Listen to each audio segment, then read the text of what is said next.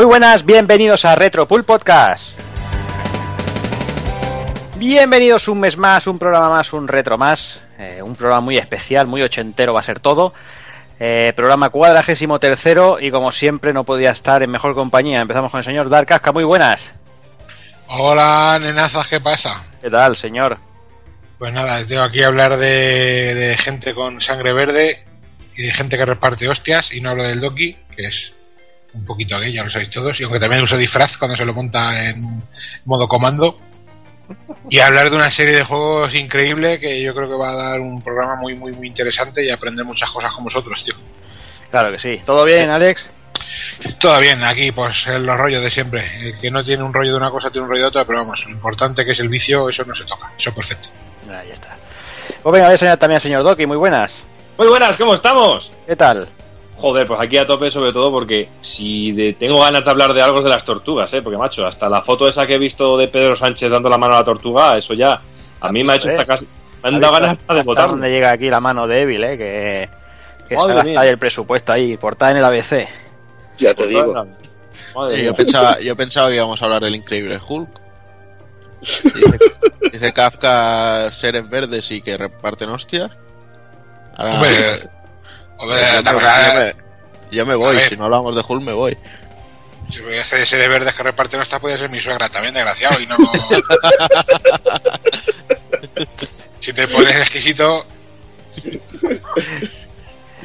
Bueno, déjame que siga saludando, que si no ya vamos a empezar mal ya. Déjame que salude al señor Evil, muy buenas. Bunga bunga, Concha Bunga. Después de ver Co- Concha bunga ya todo, todo ha cambiado, todo ha cambiado. O luego haremos una recomendación, no te preocupes. Sí, luego habrá que hacer unas recomendaciones. Pues Sí. nada, aquí deseando, deseando rajar sobre las tortugas ninja, sobre todo un arcade que me marcó muchísimo y que me hizo pasar grandes ratos de, de salón recreativo, como muchos hemos pasado, y, y podré contar alguna anécdota chorra y algunas locuras que, que solíamos hacer por, por, esos, por esos lugares de, de humo y, y- y gitanos y esas cosillas que, que tanto le gustan al casca. Sí, esos antros de, antros de perversión. Sí, antros de perversión. Y bueno, eh, voy a saludar también al señor Takokuna, que no sé si se habrá ido ya. no, aquí estoy, hombre. Muy buenas, tío. eh, muy buenas, pulpitos, y muy buenas todos. Y nada, a ver qué nos sale hoy, ¿no? Un programa, yo creo que a todos les tenemos especial cariño. Todos crecimos viendo las tortugas y imagino que a algunos también nos pasaría, ¿no? Que, que salían, que se podían dibujar de puta madre cuando teníamos 10, 11 años y decíamos, hostia, qué bien dibujo, me sale una puta tortuga ninja. y nada, vamos a ver que ya vien- viendo el guion veo que hay muchas cositas interesantes, muchas cositas que yo no sabía, sobre todo de la historia. Así que vamos a hacer un, un programa guay. Sí, hombre. Sí, sí, de todos porque modos, si, si os habéis fijado, se nota que Juanan ha cumplido años, eh, está muy, sí, sí, muy educado. muy eh. comedido ahí. Sí, sí. Muy correcto ahí. Ahora suelta un me cago en Dios y ya está. Hijos de puta. Ay, ay, ay. Bueno, antes de empezar, de dejarnos que digamos que hemos acotado los juegos hasta el año 93, hasta la salida de Tournament Fighters, y bueno, más que nada por, porque hemos. Bueno, como siempre, porque no ha dado prácticamente la gana, ¿no? Por, decirlo de alguna manera. Pero, pero bueno, hemos, de- hemos decidido acotar en, en 1993 y bueno, vamos a empezar, pues eso, desde el primer arcade y vamos a ir, vamos a ir para adelante. Así que nada, como decía Tago-kun, Doki nos tiene ahí preparado un pedazo de resumen de, de toda la historia, de dónde viene, de todo, que lo vamos a, lo vamos a disfrutar y mucho. Así que va- vamos al lío, señores.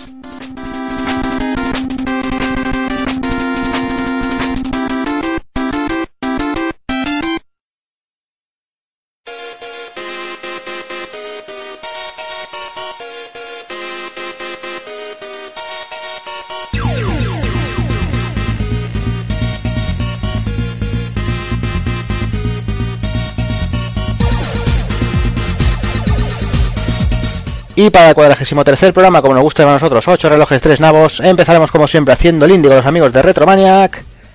Repasaremos la saga Teenage Mutant Ninja Turtles y remataremos con el ending.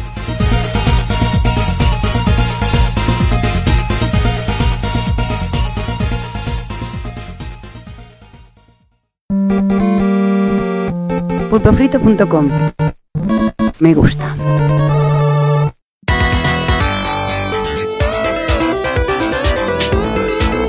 Retromaniac y Pulpo Frito presentan Haciendo el Indie con Juanma y Pepe Luna.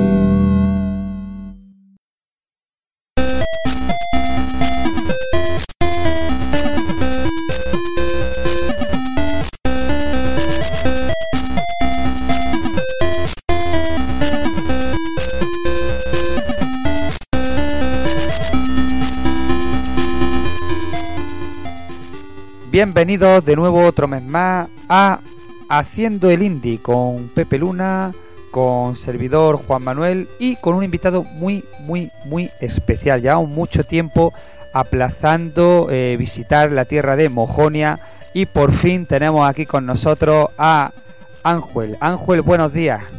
Muy buenas, ¿qué tal estamos? Bien, he dicho buenos días. Bueno, son las diez y media de la noche cuando estamos grabando las 11, pero bueno. Eh, yo le digo a mis niños siempre cuando me dicen eso, maestro está equivocado, y bueno, el día tiene 24 horas, o sea que no pasa nada. Vamos a hablar hoy del Ninja Har. Además, gracias a este juego he podido volver a pronunciar Ninja con J, que es una cosa que no hacía desde aquellas pelis bizarras de los años 80. Y, bueno, lo he disfrutado como, pues como una perra. Eh, Pepe, ¿tú cómo lo, cómo lo has visto? Pues la verdad es que lo he gozado mucho, ¿eh? Y además es que estábamos comentando ahora con Anjuel fuera de micro que el tiempo que llevábamos aplazando este programa, ¿no? Creo que incluso el mes pasado ya comentamos que teníamos una deuda pendiente con, con los mojonos, con los amigos de Mojon Twins. Y ya era hora de traerlo, ¿eh? porque lo teníamos en el documento de juegos pendientes para, para tratar en el programa desde prácticamente desde que salió, desde mitad de 2014. Así que ya nos hemos quitado la espinita, pero bien, vaya. Pero es que incluso antes de eso, yo creo que desde el mismo momento que, se habló de empezar a hacer un podcast, el nombre de los Mojon Twins salió como que queríamos hablar de ellos. Eh, El juego ya era lo de menos porque la verdad es que tiene muchas joyitas y, y cuando salió el Ninja Hard de verdad mm, se me metió aquí en el cerebelo y lo he querido jugar y he querido hablar de él, pero bueno, por unas cosas por otras siempre, siempre va ocurriendo que si el especial tal, que si el verano, que si sale uno de última hora que, en fin, por fin hemos tenido un momento y además hemos conseguido tener aquí a Ángel, al cual nos dejamos hablar. Interrúmpenos ya. Has dicho que no iba a interrumpir y no terminar, tío. Nada, hombre. Nada, que solo quería decir que nunca es tarde si la picha es buena, o sea, que no es problema. Efectivamente. Pues sí, y es que ya tocaba, como decimos, por fin hablar de Mojon Twins en nuestro programa, este grupo de amiguetes que bajo los designios de Vaca el Destructor, ¿no? Nos hacen disfrutar con, sus producciones pues desde hace muchos años, ¿no? Concretamente desde el año 2009 que veía a la luz su, primera obra, si no me equivoco, no sé si habría algún germen anterior, pero según la web, eh, Fantomas Stage tuvo, tuvo el honor de ser el primero. Y así pues llevan ya más de 50 títulos a su espalda bajo su sello inconfundible Ubres Productions. Tenemos pues son nombres ya de homebrew español que es imposible no conocerlos. Tenemos Hugo, Leo Vigildo, Sir Ababol que tiene además un montón de entregas o el reciente Jetpack que tuvo su campaña de recaudación que fue bastante bien y son solo algunos de sus protagonistas estrellas. Además muchos de, de, sus juegos pues han sido versionados a multitud de plataformas y son toda una gozada. Sí, nada, quería simplemente añadir que eso, pues eh, llevamos realmente desde el 2005, que estábamos antes en, otro grupo de programación, en Computer Emuzone, y bueno, llevamos haciendo juegos, pues eso, desde el 2005. Incluso alguno de los, de los compañeros, eh, Nathan, que es el, programador principal del grupo, él desde los años 90 haciendo ya juegos para Spectrum. Computer Emuzone, que era una web que la tenía yo ahí de, vamos, en favorito. Me, me pas, pasado por la página yo no sé ni cuántas veces ya, ni, ni la de veces que habré visto yo juegos, que lo he utilizado también para descargar alguna ROM, para escribir para Retromania concretamente. Es decir, que, que es una web que si, si no la conocen nuestros oyentes, cosa que me extrañaría muchísimo, pero bueno, si no la conocen, que le echen un tiento también que merece mucho la pena.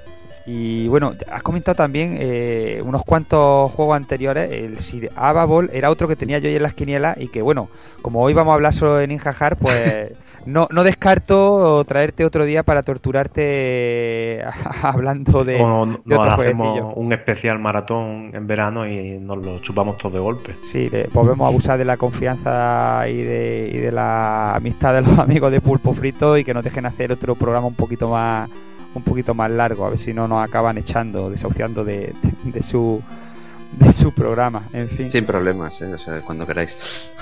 Bueno, eh, hemos hablado un poco de los juegos, hay que hablar también de los sistemas beneficiados ¿no? de, de tan ilustres producciones. Microordinadores como Spectrum o CPC, que todo el mundo los conocemos, y también consolas de 8 bits como la NES y la Master System, además de una futura promesa de ver Visual Novels en Mega CD gracias a su nuevo motor Bane. Tengo unas ganas tremendas de, ver algo para Mega CD, porque yo creo que es una máquina que la escena la tiene más abandonada de lo que, de lo que debería, tal vez porque no hay muchas máquinas instaladas, ¿no? Pero, pero me encantará ver ese tipo de cosas. Pues además es que, bueno, a ver, eh, sobre el tema de- del famoso Bane, eh, lo tenemos ahí, estamos en ello, lo que pasa que requiere muchísimo tiempo porque, bueno, el tema gráfico, pues imaginaos, hacer una, una aventura de estas, pues eh, nos lleva muchísimo tiempo y os puedo decir que, bueno, pues que el, el motor, a ver, no lo hemos publicado, pero que, que si a alguien le interesa nos puede contactar y oye, podemos eh, lo ponemos a su disposición y miramos a ver si, si quiere hacer algo. Oye, pues mira, eso está muy bien, ¿no? Que, Pues sí. Aunque no en estas- publicado, que en- se en retroalimente. estas cosas, perdona, en estas cosas lo importante siempre es tener el guion y tener claro qué, qué quieres hacer. Entonces, si, si eso lo tienes, oye, pues mira, el motor lo ponemos nosotros. No me puedo ni imaginar lo que, lo que puede dar de sí, ¿no? Un- una visual novel, una aventura gráfica con el estilo animado y, la- y las cositas tan cachondas que hacéis en vuestros juegos, eso podría ser impresionante, vaya.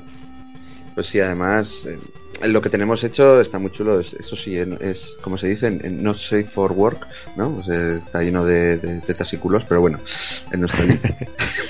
Pues sí, y precisamente ahora que salta el tema de los motores, resultaría imposible no habla- hablar de los Mojon Twins sin mencionar a la churrera, que es un motor elaborado en C junto a un conjunto de herramientas que nos permite hacer juegos para, para ZX Spectrum. Incluso pues existe también un completo tutorial que está también publicado en la web amiga del mundo del Spectrum. Por si alguien también se quiere animar, que pues lo mismo que con Bane, ahí está. Exacto. Bueno, ahora, ahora nos gusta nos gusta llamarlo MK1 porque hemos hecho una segunda variación del motor que es el MK2, que de hecho es con lo que está hecho Ninja Hard. Y ahora la churrera ya la llamamos MK1 porque bueno, un momento en el que el, nombre parece ya más despectivo que otra cosa porque ya sabes, la gente como es eh, esos son como churros, pues nada, pues eh, dijimos, pues ahora no lo llam- no vamos a llamarlo más la churrera. Entonces, M- MK1, que queda como mucho más profesional. Bueno, pero la churrera ya no es la churrera, pero el sobaco sigue siendo el sobaco. El subaco. Subaco. Pues eso, pues es como lo de la Bane, no sé, es un nombre. es- Nombre Siempre castizo. Hacer un poco más yo divertido. La primera vez que escuché lo de hemos hecho un juego con la churrera, lo hemos compilado con el subaco, la verdad es que, bueno, yo no sé, yo no lo, yo no lo veía despectivo, lo veía gracioso y creo, creo que Ya sabes que hay gente que nunca entiende el, el humor. como, como, como siempre eh, he dicho desde que lo leí una vez por ahí, Internet es una jungla y, y bueno, Exacto. y, hay- y hay de todo. Y siempre hay gente que se queja de cualquier tontería. Bueno, eso lo hemos sufrido nosotros mismos en propias carnes, ¿no? Que, que, que por cualquier tontería se ponen a, a buscarte las cosquillas, ¿no? Porque bueno, hay gente que se aburre en su casa. La verdad es que ponerse a quejarse de que se llame la churrera, pues me parece una tontería. Pero bueno, los títulos mojonos se caracterizan por ser sencillos, pero muy adictivos basados en mecánica de toda la vida y destilan un humor socarrón, pues bueno, ya digo, si desde el mismo nombre del, del motor se nota, ¿no? Eh, ya, ya es un poco una preview de lo que te vas a encontrar. Hay humor por todos los poros de, de- cada juego, ¿no? Desde la propia historia de los mismos a sus desternillantes títulos, incluso pasando por los característicos nombres de sus protagonistas, que por cierto podéis consultar en su propio bestiario en mojono, lo tienen ahí todo bien clasificado. Pero hoy hemos decidido centrarnos en un único título de Los Nacidos Bajo la Churrera, publicado en mayo de 2014 y con un protagonista muy especial. Se llama, se trata, perdón, del Ninja Hard. Y para muestra, pues vamos, vamos a ver cómo, cómo empieza esta historia. Resulta que tras varios meses partiendo bocas y haciendo pachochas a todos los Evil Overlords o los malotes del demonio que aún quedaban en Chichester, provincia de Badajoz. ¿eh? En Badajoz ocurren siempre muchas cosas. ¿eh? Y tras despegar su super puño del powder del último de ellos, pues Ninja Har decidió que ya era hora de un descansito. Así que se dirigió a su poblado a buscar a su novia para irse a echar unos días en la playa de Pepinoni. Pero maldición, porque cuando llegó al poblado de su novia, pues no estaba. Resulta que la había arrastrado un mono, un mono salido, ¿eh? hay que apuntarlo. Esto trastocó los urgentes planes de Ninja Har de tener un encuentro íntimo y personal con su novia, lo que se conoce en todas partes como catartotete. Lo cual, pues puso de mala baba a nuestro héroe y decidió lanzarse al vacío a la búsqueda de su amada. Ninja Har es un juego de plataformas de la vieja escuela. Nada más comenzarlo, comienzan a saltarnos recuerdos nostálgicos de un título muy particular. O sea, si cualquiera que conozca el juego, cualquiera que le haya echado un ojo en la propia web de los Mojon Twins a las propias pantallas que ellos ponen, ya le vendrá a la mente, eh, como no, eh, el homenaje a Alex Kidd Miracle World. Eh, juego que venía incluido en nuestra querida Master System 2 y que prácticamente es conocido por todo aquel que se acercara a un pad de control durante los primeros compases de los años 90. Yo mi Master System lo tenía y aquello era donde le dice. Luego ya lo cambiaron, pusieron el Sonic metido en memoria más ya de última en algunas Master System 2 y me pareció una pena, ¿no? Yo creo que se perdió algo. Era mejor el pack que venía con el Alex Key en la memoria y el Sonic luego pues en un cartuchito. Eh, bueno, y de Alex Kidd, mm, ¿cómo fue la idea de querer meterlo como, como homenaje principal del juego? Digamos, ¿qué sentimiento tenéis hacia, hacia el orejón patillero de Sega? A ver, eh, primero, el, a ver, Ninja Har surgió de cuando estábamos haciendo el Sirabol 2, que incluimos la posibilidad de, poner la espada. Y, no sé cómo fue, me parece que fue porque nosotros vamos de una idea a otra, pero en, vamos, siempre es, la manera que tenemos de, hacer los guiones. Me parece que fue Murciano que hizo una música que sonaba tope a Sega y dijimos, joder, si hacemos un, un Alex Kidd, cambiamos un, la espada y ponemos el puño y empezamos ahí como la verdad es que somos somos muy fans de, de Alex Kidd porque es vamos yo creo que es uno de los mejores juegos de plataformas que, se han hecho nunca pero dijimos pues venga y luego ya empezamos y a liarla pues a meter nuestras cosas pero pero vamos partió de ahí la cosa la verdad es que tú mismo lo has dicho uno de los mejores juegos de plataforma que ha marcado a, a, a una generación completa de jugadores independientemente de que en su día fuese de Sega o de Nintendo pues eh, si no la tenías tú, te ibas a casa de un amigo, de un vecino y jugaba. Igual que el que no tenía una Nintendo, no dejaba por ello de, de, de jugar al Mario si, si podía, ¿no? Salvando a aquellos que tenían los piques absurdos. Yo no, yo tenía la Sega, mi amigo jugaba en mi casa al esquí o al Sony, yo me iba a la suya a jugar al Mario y disfrutábamos como perras los dos. Y, y es curioso, ¿no? Eh, este juego, sin embargo, que hayáis sido vosotros los que la habéis dado, entre comillas, una nueva entrega un, bastarda, a fin de cuentas, porque, porque Sega tiene el juego como, como si no existiese. O sea, podría acordarse un poco de él, ¿no? Y aparte de destrozar al Sonic de vez en cuando, destrozar un poco a, al Alex Key e incluso darle un buen juego, que se podría hacer, ¿no? Hoy en día, además, con estos pequeños juegos que, que hacen incluso las grandes compañías con con eh, desarrollo bidimensional, gráficos más sencillos, fíjate el Strider nuevo este que, que, salió hace poco, pues podrían resucitar al esquí, pero bueno. Es un personaje que está bastante olvidado, la verdad es que sí, pero bueno, no sé, supongo que en sus estrategias comerciales, en su momento pues decidieron que como mascota, por lo menos para Europa, no era todo lo, no sé, no era suficiente para competir con Mario, supongo, y, y se inventaron a Sonic, que ojo, gran día el que se inventaron a Sonic. Bueno, no, cabe, no, no cabe duda que, que, que, eso fue un gran acierto, ¿no? Pero olvidar también a otro personaje que tenía una mecánica totalmente distinta a la de Sonic, por tanto que podría seguir sacando entregas que no se solapaban, pues bueno. Pero bueno, esos son temas que Sega sabrá, igual a lo mejor sale el juego y no, y no tendría éxito, pero para todos los nostálgicos que quieran una nueva entrega que con ese tipo de jugabilidad, pero con su toque personal y ese toque de de humor nada más comenzar el juego, pues aquí tenemos a Ninja Hard, tanto si tenéis un Spectrum como si no lo tenéis, pues yo creo que en cualquier PC de, hace bastante años con un emulador cualquiera funciona perfectamente, acepta teclado, acepta pads y, Y ya digo, se te, se te quita el gusanillo ese de, de echar de menos un, un Alex Kidd. A lo mejor vuelve, ¿eh? porque salió en el en el Sonic Sega All Star, este que es como el Mario Kart de, de Sega, sale, creo que sale Alex Kidd de uno de los dos, eh, como personaje. Y salió también Ryo Azuki, el de Shenmue, y al final, mira, con la carretilla que podías correr con él, No, y al final eso- se acabó haciendo realidad. porque- Pero, pero eso, mira, Alex Kidd lleva saliendo, también salía en el juego este de, de tenis y demás. En fin, Sí. eh, a fin de en el cuentas, simulador de Sega también que había en Dreamcast, ¿no? Claro. Este que era como de gestionar la, la compañía. Exactamente, se ha quedado un poco como, como personaje, pues cubrir plantilla de ese tipo de, de juegos, lo cual es una pena, porque ya digo, porque da para hacer juegos, pues en vez de hacer un gran juego 3D, pues hacer un juego sencillo, 2D, con un desarrollo de bajo presupuesto, pero con esa jugabilidad característica. En fin, Sí. continuando Nintendo- hablando de Ninja Hard, que se nos vaya la olla y vamos a acabar haciendo un especial Sega nostálgico, en nuestro periplo por recuperar a la novia de Ninja Hard, que, que es por el motivo que nos metemos en este fregado, debemos recorrer 18 fases eh, que alternan mecánicas de plataformeo puro con otras en las que se introducen pequeñas dosis de backtracking, teniendo que recorrer varias veces el nivel para ir encontrando objetos que nos irán abriendo paso, con numerosas conversaciones con personajes secundarios por el camino. A mí esto me parece un añadido, además, que me ha encantado, ¿no? El tener que coger un objeto, ir para atrás, darse una persona, subir para arriba, le da un toquecillo mm, pequeño, pero un toquecillo aventurero que a mí me ha encantado. Además también tenemos pantallas que homenajean directamente de forma de forma descarada al mencionado al esquí, como las que ocurren bajo el agua, o una de descenso que es clavada al primer nivel de, del antaño mascota de Sega. Y mencionas parte para nuestra primera toma de contacto con el juego, que la primera pantalla es un tutorial en sí mismo que nos enseña todo lo necesario para aprender nuestra aventura mientras avanzamos, donde hay un tal amador que nos va contando todo lo que hay que hacer y que por favor, por favor, por favor, no eh, olvidéis pasaros por su casa y poner la radio. O sea, yo llevo toda la tarde cantando eh, a- por Rick Astley la canción. Vaya, temazo, pero la tengo ahí metida. La versión de Spectrum yo no sabía que eso podía sonar también en un Spectrum. Eso es murciano, que es, que es un crack. Pues sí, sí David que suena, Murciano se, se salió con la banda sonora.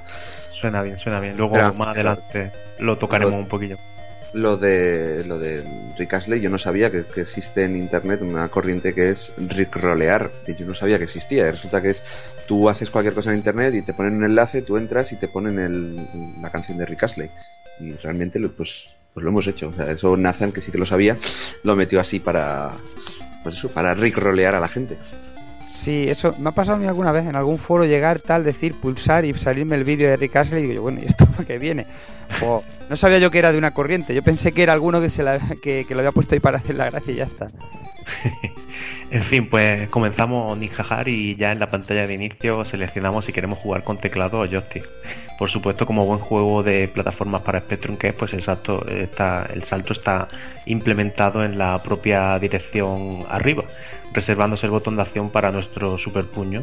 No, se La puede saltar también con, con la N o con la M, creo que es. Yo de hecho he estado saltando con, con esa tecla porque si no se me hacía se me hacía extraño. Pero con el pad, sin embargo, claro, fruto de cómo se manejaban los joysticks en aquel momento, tiene que ser arriba sí o sí, me parece. O eso Sí, yo he jugado con Bueno, mando y, bueno, con- desde el emulador con el mando y es, es arriba. Pero vaya, que lo típico de los juegos de la época, que está muy bien implementado en la, en la dirección arriba. Hay otros juegos que eso le sienta súper mal, pero este desde luego no, no es el caso. Luego tenemos también la tecla abajo que se reserva para, para leer los carteles o entablar conversaciones con, con los personajes secundarios. Y también podemos cargar con objetos, pues eso, para resolver los problemas que se nos van planteando, para llevarle algo a alguien y poder abrir el camino y, seguir avanzando. Por supuesto, para hacer frente a los enemigos, pues igual que en el caso del esquí, tenemos nuestro poderoso puño que puede destruir incluso algunos bloques para, para abrirnos caminos, descubrir monedas ocultas, que por cierto, eh, nos han tangado aquí los Mojón Twin porque tú ves la moneda y pones 7 y luego te da 1. O sea, nos han hecho aquí un cambio horroroso, o sea, hemos salido perdiendo. De euro, vaya.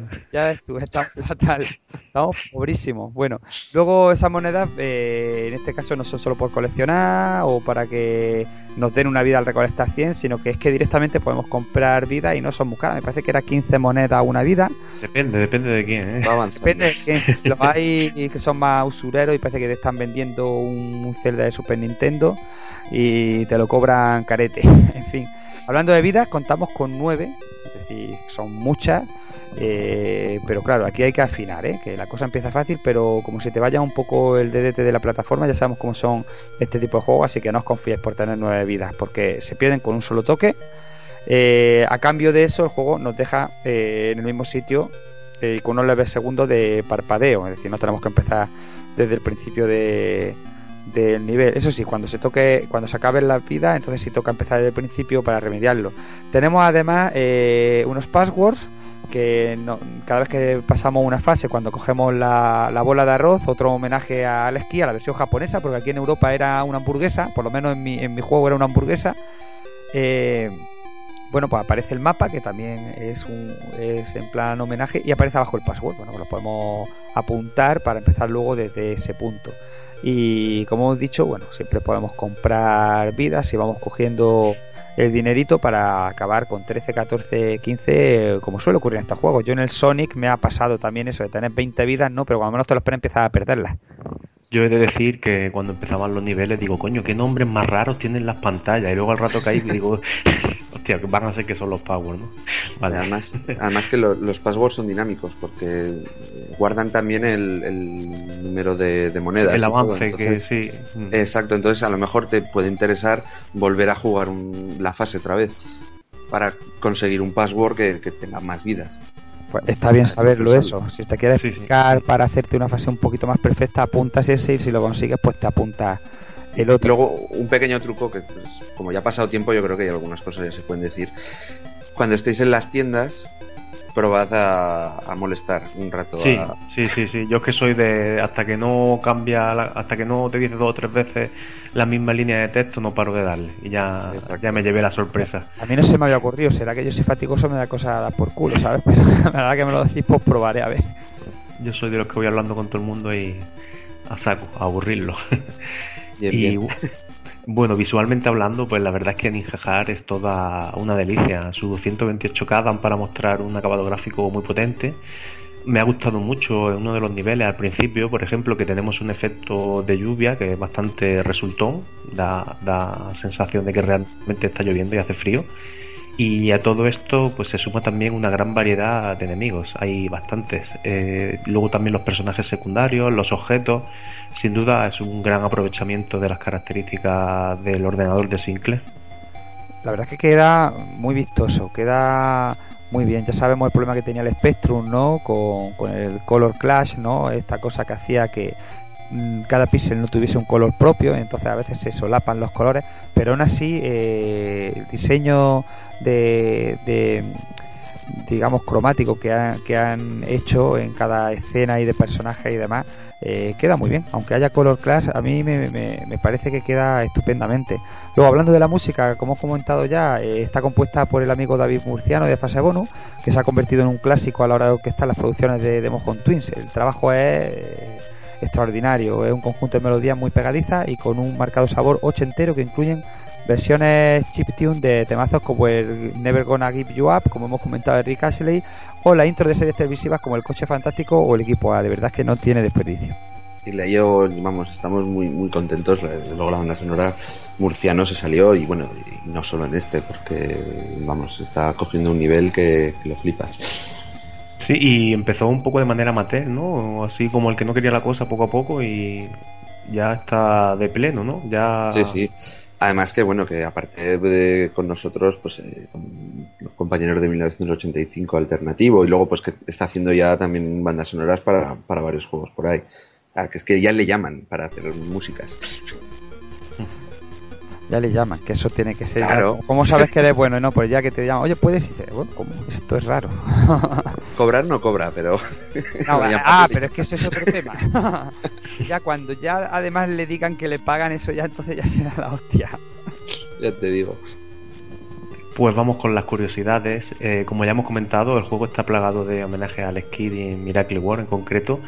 Ya desde la pantalla de inicio y el mapa, pues lo vemos claramente, pero no queda ahí la cosa. Eh, los bloques, por ejemplo, que tienen la estrella, la bola de arroz que hemos comentado también, que en este caso se encuentra al final de cada nivel, los fantasmas enemigos, que son igual de jodidos por culo de, de esquivar, por cierto, las tiendas, las fases acuáticas, el piedra, papel, tijeras, que también tiene una, una incursión, y bueno, luego el cameo del propio personaje protagonista que es impagable, vaya.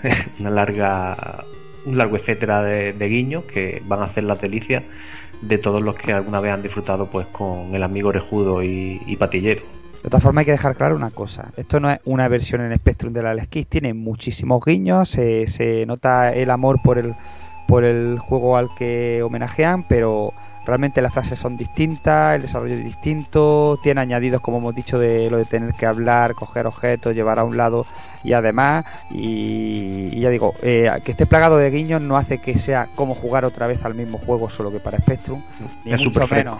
Efectivamente, de hecho tiene guiños a otras cosas, ya digo, el amor ochentero está presente en el interior de las tiendas, eh, sus tenderos no son nada más y nada menos que personalidades como Michael Knight, Mr. T o el mismísimo Chuck Norris, o sea, cada uno de ellos con su propio temazo principal adaptado al estilo chip, al estilo chiptune.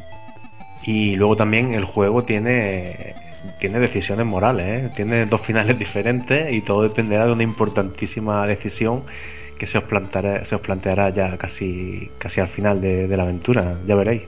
Desde la web de Mojon Twin podemos bajarnos unas versiones del juego con las paletas de colores cambiadas. Una de ellas es verdosa a lo Game Boy y la otra dota al juego de un estilo Master System para hacerlo aún más parecido a- al propio Alex Key.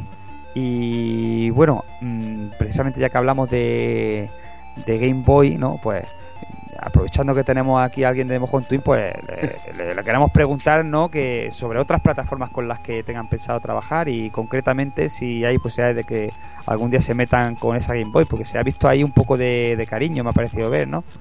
Hombre, pues eh, con la Game Boy la verdad es que nos encantaría entrar. Lo que pasa que eh, todavía el tema de, la música y el sonido no sé si está muy bien desarrollado y no es fácil. Entonces estamos esperando un poquito a ver si, si hay alguien que, pues, que quiere adaptar algún tracker que facilite un poquito las cosas para porque el tema de, pues de gráficos, movimientos y eso yo creo que no, no, no habría problema pero con el tema de la música no, no lo vemos bien entonces pues claro hacer un juego sin música para Game Boy como que no Ahora Y habría res- posibilidades, ¿no? De ver un Ninja Hare en Game Boy, por ejemplo, si se salva ese escollo. Mm, no lo sé, yo creo que a mí me gustaría más en la NES.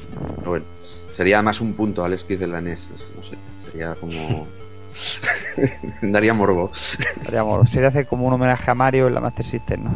Sí, más o menos. Bueno, y una, una preguntilla. ¿Hay alguna posibilidad, lo digo por nuestro oyente y lo digo por mí también, porque lo llevo deseando desde que lo escuché, de que en algún momento se vea una versión física del Ninja Har? Me alegro que me hagas esta pregunta. Guiño, guiño, como si no lo hubiéramos Guiño, hablado guiño. antes, ¿no? Estamos preparando un- una edición física con. Espera, espera, a lo, pe- a lo pedrerol, ponme el cartel de exclusiva. Exclusiva. Exclusiva. A ver. 1985 alternativo y Mojon Twins están preparando una versión de coleccionista de Ninja Har Oh, vaya notición. con la cinta rosa. Ole, No, no debe ser. nivelazo. Oye, eh, Pues- guarda- guárdame una y me la sí. firmas, ¿eh? Que- Un par de ellas, un par de ellas. Mm. Bueno, aún tardaremos, ¿eh? Que... porque bueno, ya sabéis cómo va esto. Sí, es work in progress. Exacto, pues eh, que si troquel, que si tal, bueno, esto, estas cosas.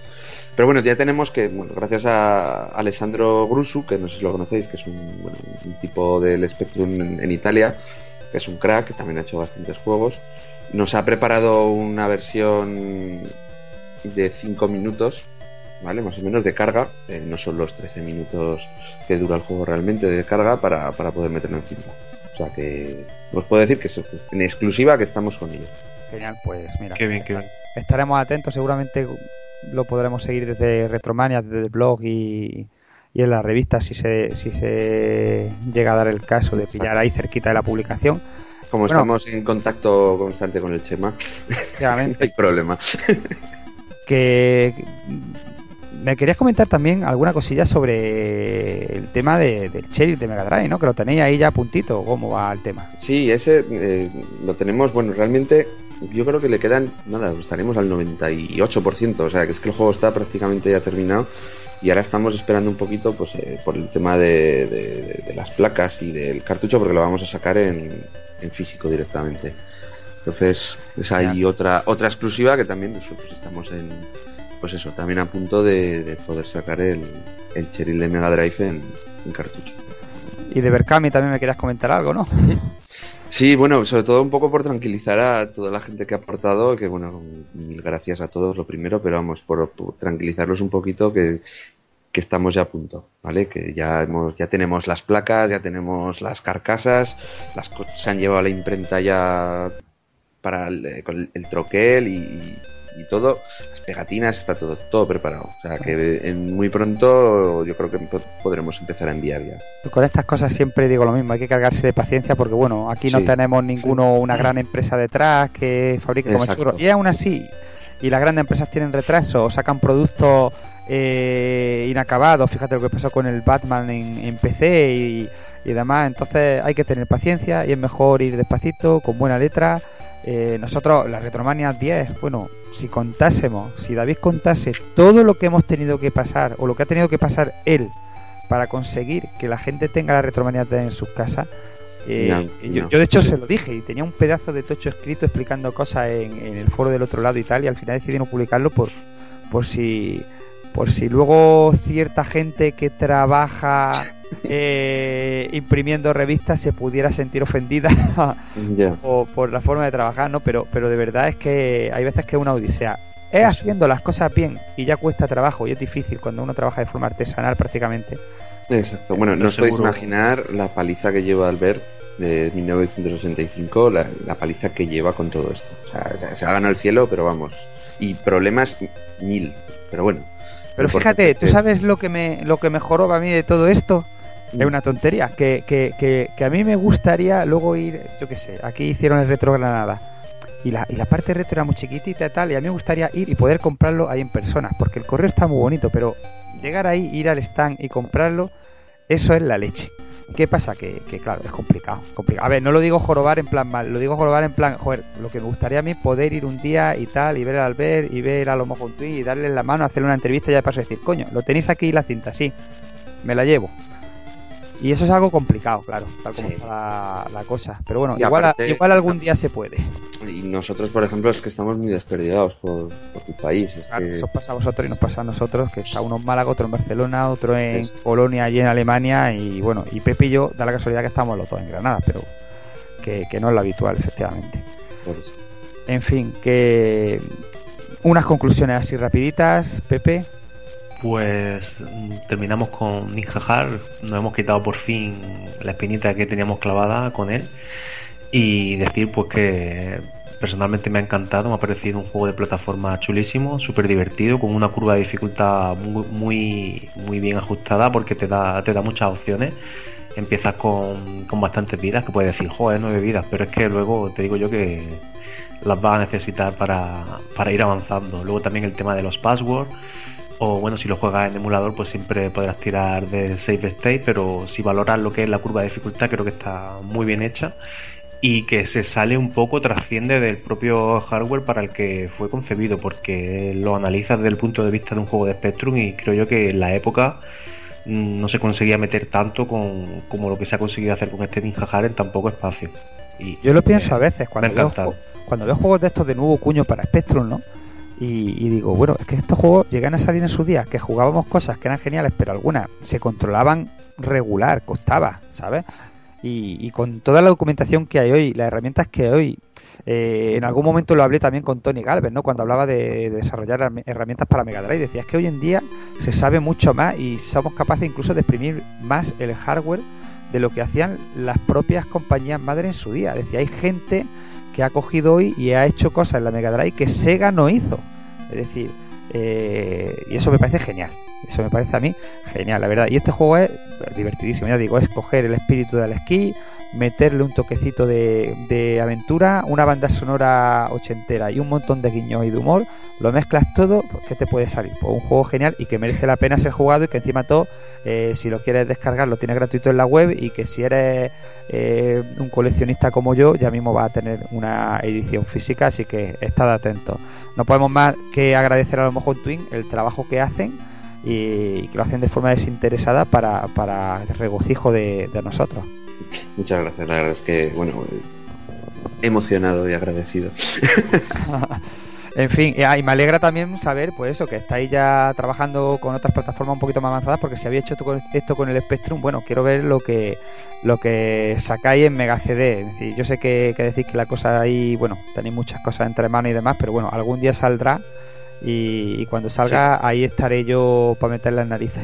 Con Master es. System también han empezado hace poquito. Ahora, ahora yo creo que nos estamos centrando mucho en, en la NES y, y lo de la Master System. Bueno, y de hecho estamos haciendo un experimento para la SG-1000. ¿SG-1000 se llama así? SG-1000. es sí, la, sí, sí. la primera versión de, de la Master System. Y tenemos un jueguecillo casi terminado. Pues a ver si es verdad. Es verdad que se- eh, en tema consolas se le presta mucha atención a, la NES, o eso es lo que me parece a mí, y se tiene un poquito olvidada la Master. También supongo por el parque de consolas que hay, ¿no?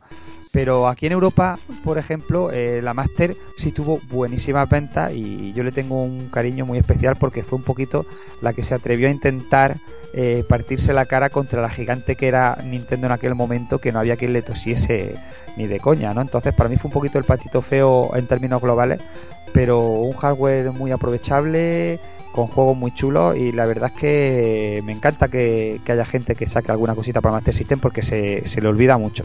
Sí, pero yo creo que también es en parte por, por los recursos que se tienen para hacer juegos, porque de la Master System yo creo que antes, bueno, a ver, también hablo un poco desde que nosotros nos hemos metido ahora, ¿no? Pero no había un, un entorno de desarrollo tan bueno como lo que ahora mismo hay, ¿vale? Ahora mismo hay unas librerías en C que están muy bien y, y nosotros podemos trabajar con ellas, entonces ahora es, digamos, el momento en el que Bueno. podemos.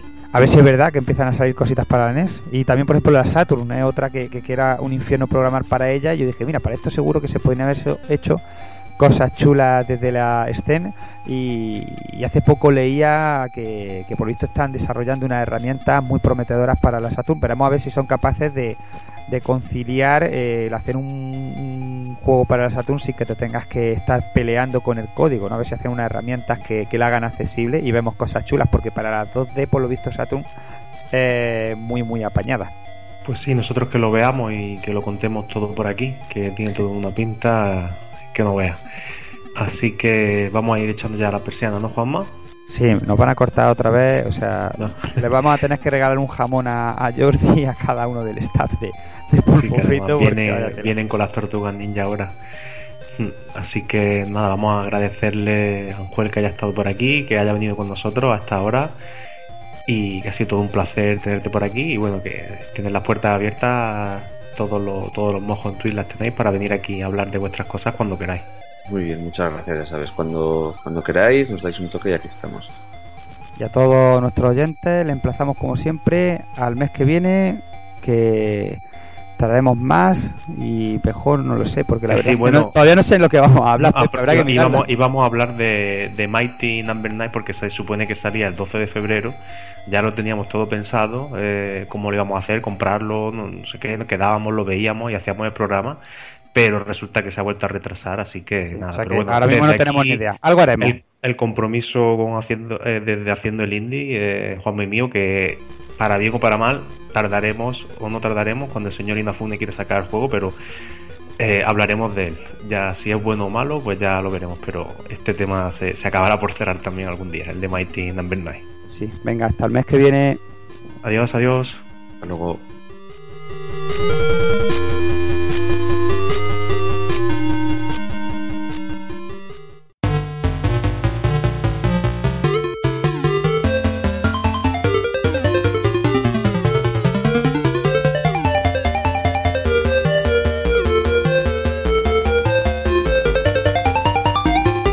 Recuerda, pásate por el blog de Retromania.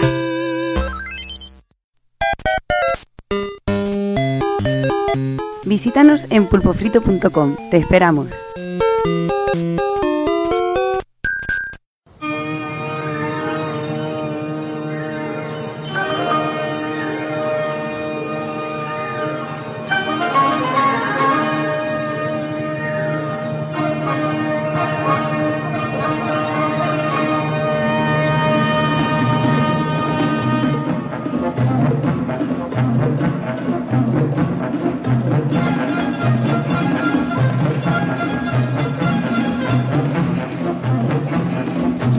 Esta noche en el estudio de, de la fauna, de la fauna de Nueva York caracterizada por las ratas, los hipsters y la mierda infecta, encontramos en lo más profundo, en lo más profundo de la bolsa de Nueva York, en lo más profundo una raza que podría ser muy interesante como el mamífero ornitorrinco, pero mucho más interesante, mucho más profundo.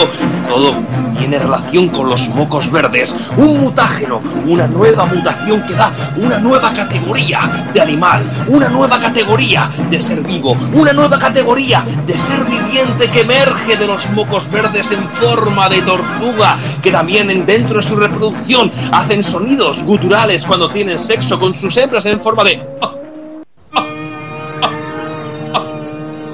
unos sonidos guturales muy importantes. Hablamos de las tortugas ninja adolescentes, ninjas o héroes, según queramos estudiarlas en su contexto.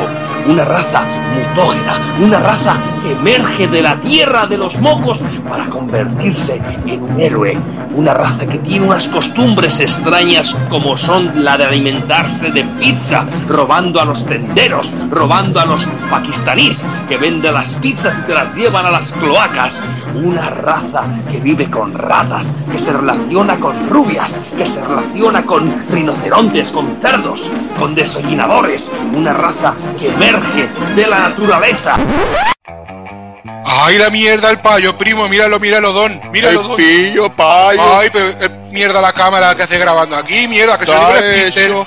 Pásame la katana, Donatello, que le voy a partir la cara. Ay, voy, a, ay. voy a trinchar al payo, puta. A que te pego con el palo, mierda. Llámala a Sole, vamos a ver. Mira aquí, mierda, ven aquí. No. Mira cómo corre el payo con la cámara. Ay, Dios mío, Raf. Ay, el Raf cuando se entere, primo, que no salió él en la tele. Ay, la Que que, no te a vea liar. por mi barrio más, ¿eh? Que no te vea por mi barrio. Mira, saca la fregoneta ahora mismo, primo, y vámonos a robar cobre. Que es lo que tenemos que hacer. Al puto RD de los cojones lo vamos a dejar pelado, que no pueda poner una puta radio. Ay, Vámonos, mierda. hermano.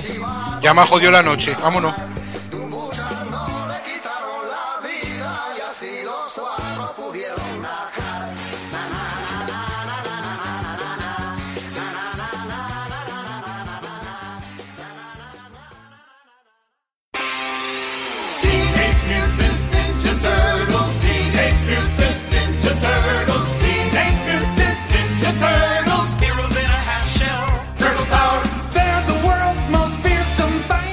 Pues lo dicho, vamos a ya empezando ya con el programa en sí. Eh, como comentábamos antes, quizás no hay, no hay cosa más ochentera que la serie de las Tortugas Ninja, ¿no? To- todos tenemos muchos recuerdos de los 80, 90, pero seguramente todos coincidiremos que las Tortugas Ninja es, es uno de los iconos más, más grandes de la época. Porque, bueno, pues todos disfrutábamos como, como locos y, bueno, y, y, y- y todos hemos querido formar parte ¿no? de las tortugas ninja, casi seguro, haciendo el, gilipollas por ahí. Pero bueno, eh, antes de empezar a decir demasiadas tonterías, vamos a, empezar hablando un poquito de la historia, que como decía antes, eh, Doki ya preparaba ahí una- un buen pedazo de, documento con todo, con todo bien explicado, cositas que seguramente muchos no sabré, yo hay muchas cosas que no sé. Y la verdad es que me, me- me sorprenden mucho y bueno, yo que nos dé un poquito de clase de historia. Bueno, pues sí, pero yo creo que sobre todo lo importante es lo que tú has dicho ahora al principio, que todos nos hemos criado con ello, que era algo que estaba en el imaginario de todos, o como ha dicho Juanan, que era muy fácil dibujarlas y que todos en los cuadernos cuadrículas lo dibujamos junto a la pantera rosa, que yo siempre dibujaba caras de la pantera rosa porque era muy fácil. Pero sobre todo todos Esta la mierda. ¿Qué Es verdad, tío. A mí me gustaba la pantera rosa, coño. A mí me gustaba la pantera rosa, tío, y el inspector Crusoe. Me ¿No te cago en mi vida. Venga, espérate que me voy ahora. vengo. ¡Ah! ¡Qué cabrón, tío! te. Bueno, pues como intentaba, que intentaba ponerme serio, si la becaria me deja. Pues eso, que bueno, que era muy importante el imaginario de todos, aunque fuera por los dibujos o fuera por los muñecos, porque eran muñecos muy diferentes al resto, que no eran como los Masters del Universo o como los G-Joe, eran muñecos muy diferentes y que tenían un montón de cositas también, porque tenía el- tenías la caravana, tenías eh, la, la base secreta, tenías incluso el Zeppelin, que era una auténtica pasada. Y bueno, el, el- yo tengo el recuerdo de ir al colegio con, lo- con uno de los mis muñecos y juntarme con otros amiguitos que tenían otros otros de los muñecos y hacer ahí las peleas y las cositas. Bueno, eran estos muñecos los de los, pre- los del pressing catch y muñecos así que bueno, que, que están en el imaginario de todos de una manera o de otra. ¿Cuánto robaste, Doki? Eh, robé algo, yo qué. muñecos ninguno. Muñecos ninguno, pero luego llegaré, sí, porque algo cayó en aquella época. Madre mía.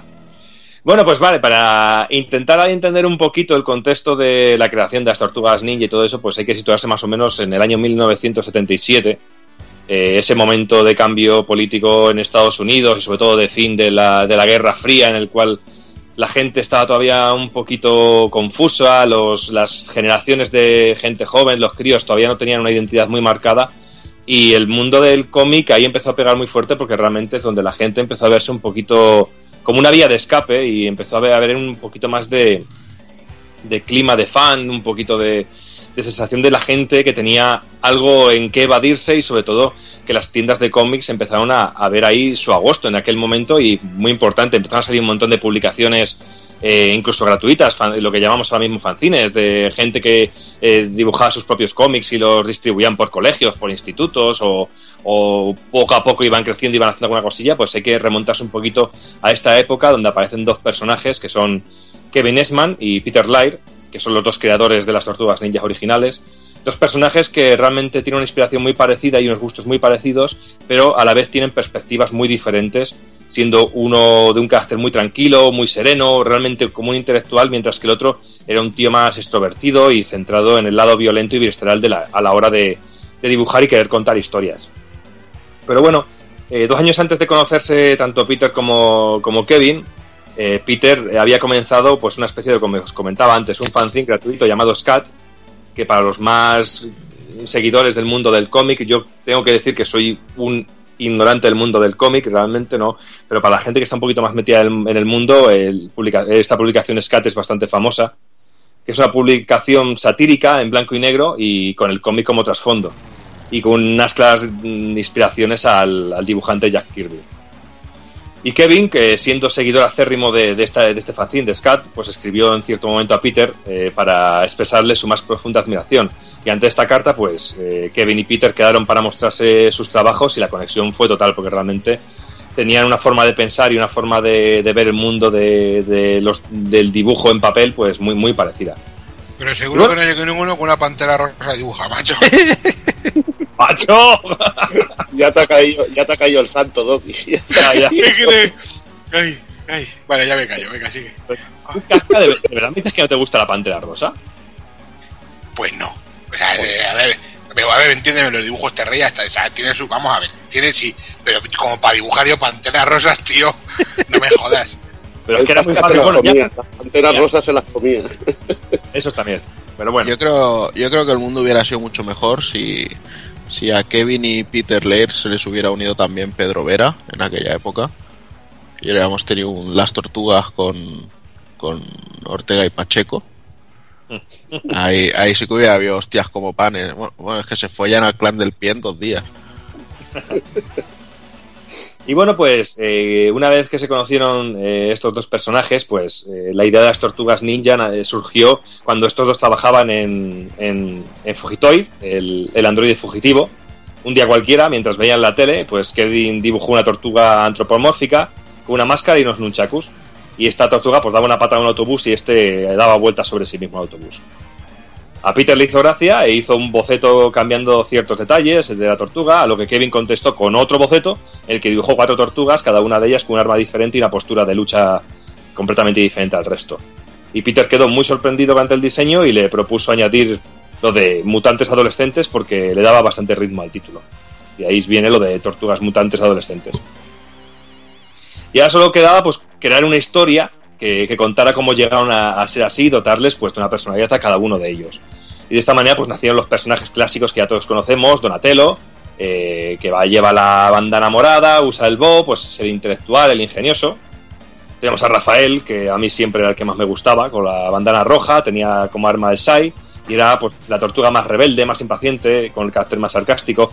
Decir que si únicamente conocéis la serie de animación, pues los caracteres de los personajes están bastante menos eh, Sí. diferenciados. Es todo más, bastante más, más suave y quizá el único personaje que se distingue un poquito más es Michelangelo.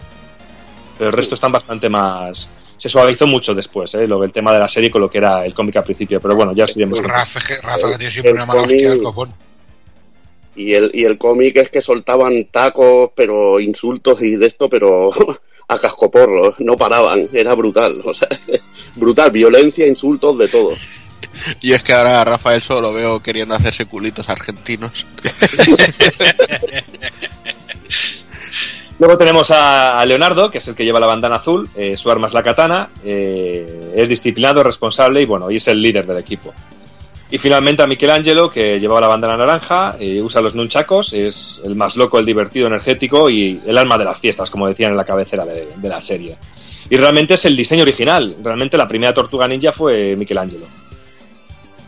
Y ya para hablar de los primeros cómics, el primer cómic data de, de mayo de 1984 y tanto Kevin como Peter pues eran fanáticos de los cómics independientes y esto sería una gran base para el primer lanzamiento de las tortugas como cómic ya al público. Eh, aunque muy pronto quedaron claras inspiraciones de Frank Miller eh, y Daredevil como personaje. Por ejemplo, de Daredevil tenemos La Mano, que es como el grupo de villanos eh, por antonomasia del cómic de, de Daredevil, y en las tortugas ninja pues tenemos el pie, el clan del pie. Y Splinter está basado en Stick, el, el maestro de, de Daredevil. Y de Frank Miller... ahí- Borja, ahí te metería también un, un puntito más, porque hay que decir que en, en Daredevil y, y con su relación hay un personaje femenino muy, muy ligado que es Electra Nachos, que es la, la ninja esta que, que tan maravillosamente vimos en, en la película de, de Electra después de la de Daredevil. Y sin embargo, en, en el clan del pie, bueno, en la serie y todo esto, teníamos también que el líder era una, una ninja, me parece que se llamaba Sakai, si no recuerdo mal. Que también hab- había un, un rollo del paralelismo ahí. Bueno, y luego de, de Frank Miller, pues eh, sobre todo sacarían, pues como ha dicho antes Evil, el diálogo exagerado y el trazo brusco de los movimientos de, violencia. Porque como bien acaba de decir ahora mismo Evil, pues al principio las tortugas no eran las tortugas suavizadas que tenemos tanto en las películas como en la serie. Decían un montón de tacos, era un lenguaje muy violento, había muerte, había sangre. O sea que más o menos de Miller sacaron ese tipo de cositas. Y Peter, eh, de- dentro de los dos autores, eh, tanto Peter como Kevin, pues eh, Peter aportaba ese estilo de Jack Kirby que tanto le, que le daba un dinamismo increíble al dibujo, centrándose en el trabajo de los trazos, mientras que Kevin aportaba un uso del color y el blanco y negro excelente al tiempo, que otorgaba un empaque al guion que hacía del equipo algo grandioso y que daba vida necesaria al proyecto de las tortugas ninja. Porque realmente la intención que tenían los dos, los dos creadores es que no se notara la diferencia del trabajo del uno y del otro, sino que en cada página eh, hubiera una mezcla de los dos trabajos. Y el cómic, aun siendo un trabajo independiente, tenía algo que llamaba muchísimo la atención. Pequeños detalles como el tamaño, que era algo más grande que los demás, le daba un aire de osadía, realmente, que era lo que, la intención que tenía. Aunque no pudo librarse de ser tomado como una parodia, sobre todo para los amantes del género de superhéroes de los cómics del momento. Y también es curioso ver eh, cómo el primer número, en las tortugas ninja, eh, matan a Shredder directamente, en el primer número. El villano por antonomasia, que siendo el villano por antonomasia que todos conocemos de las tortugas ninja. Y la razón era muy simple, porque jamás pensaron que iban a sacar más de un número.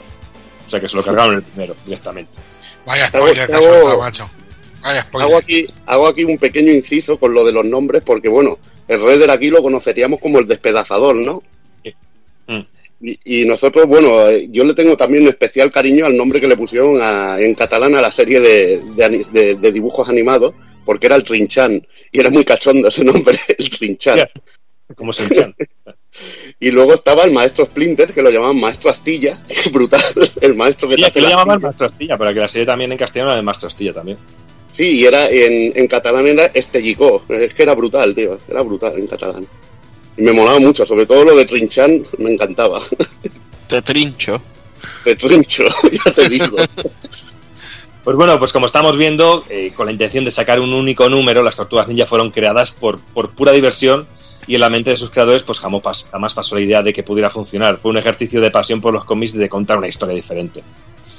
Pero de la manera más tonta, eh, los 3.000 ejemplares se agotaron y tuvieron que imprimir otra tirada, a, la cual, a lo cual, y viendo que no tenían otra cosa o, trabajo mejor que hacer en ese momento, se lanzaron a continuar la historia de las tortugas.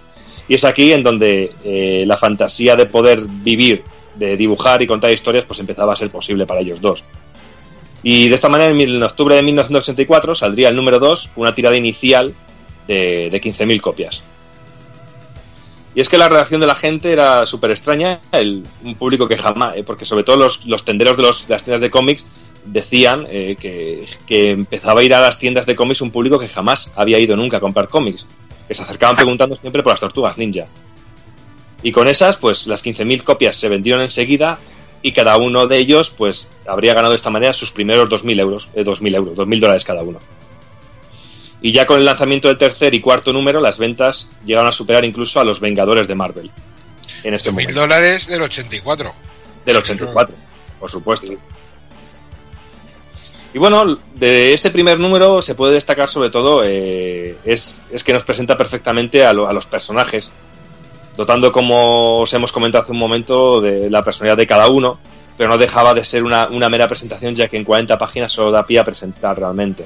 Lo interesante, de los siguientes números es que se podía desarrollar cada uno de ellos añadiendo cada vez más personajes y de esta manera más chicha la trama y de esta manera eh, tomando personajes de la vida cotidiana tanto de Kevin como de Peter empezaron a hacer eh, los caracteres que formarían toda la historia. Y de esta manera un personaje tan importante como es Abril O'Neill aparecería y estaría basado directamente en la novia del instituto del- de la novia del instituto del propio Kevin que más tarde sería su mujer y el nacimiento de otros personajes como Casey Jones eh, viene dado al, carácter tan loco e imparable de, Ralph, eh, el, el cual necesitaba un contrapunto.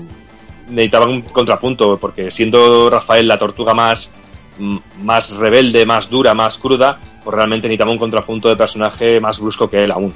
Y qué mejor que eh, crear un vigilante enmascarado con una bolsa de golf cargada de bates de béisbol, de hockey, etcétera, etcétera. Y lo que es mejor aún, sin ningún trama o pasado oscuro, que era realmente que lo interesante de este personaje, simplemente una obsesión por el deporte y ver demasiada televisión. Un personaje que está, según los autores, los propios creadores de las tortugas, un personaje que está fuertemente inspirado en Carl Russell en Golpe a la Pequeña China.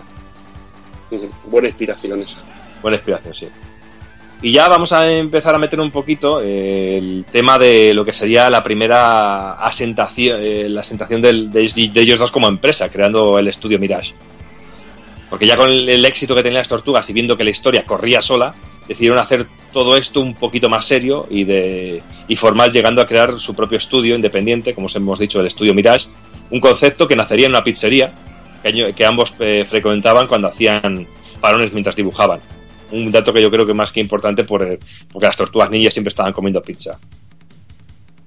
Y a las filas de Mirage se uniría, entre otros personajes, eh, Ryan Brown y Jim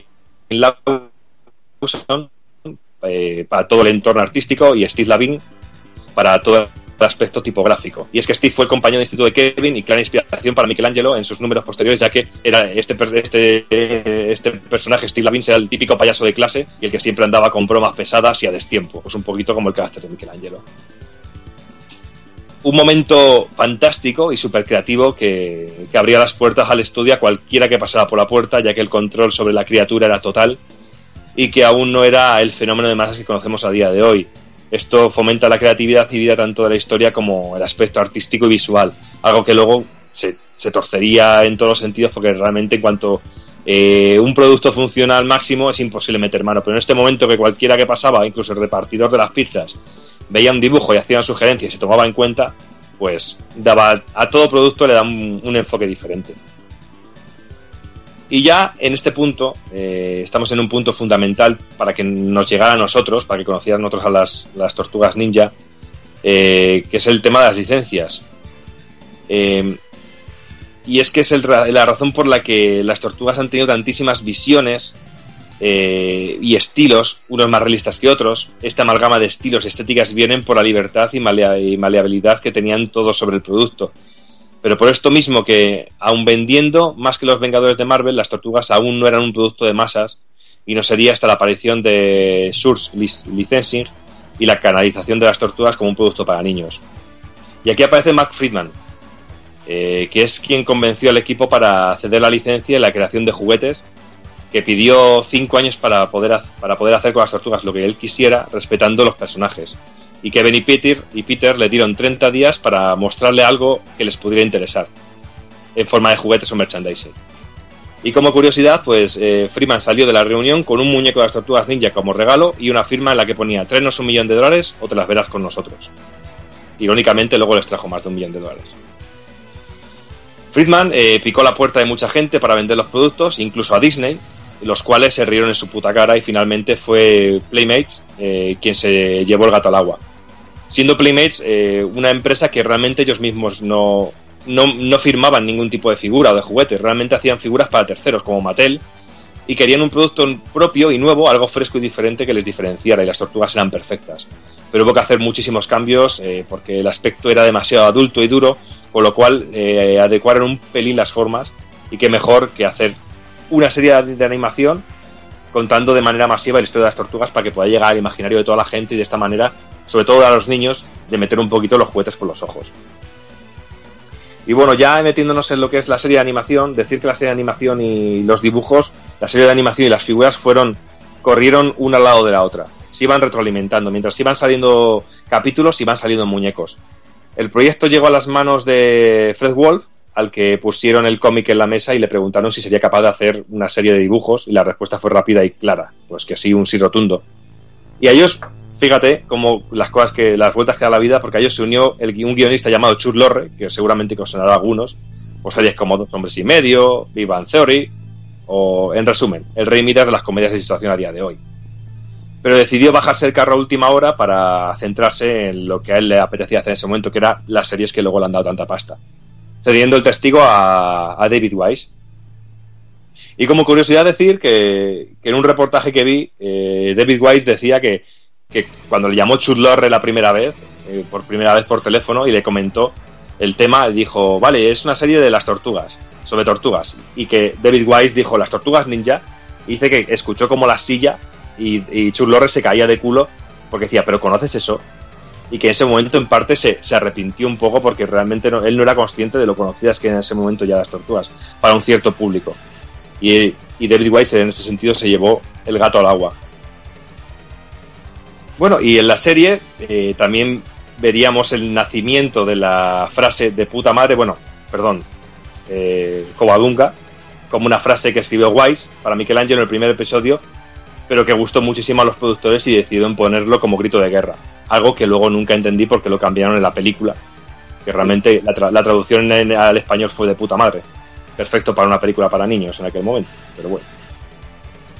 Y de esta manera el trabajo de Playmates con los juguetes y la serie, pues como os he dicho, fue paralelo y se fue retroalimentando uno del otro. Y de aquí surgieron pues todos los personajes locos, sobre, sobre todo los malos, dentro del imaginario del mundo de las tortugas ninja.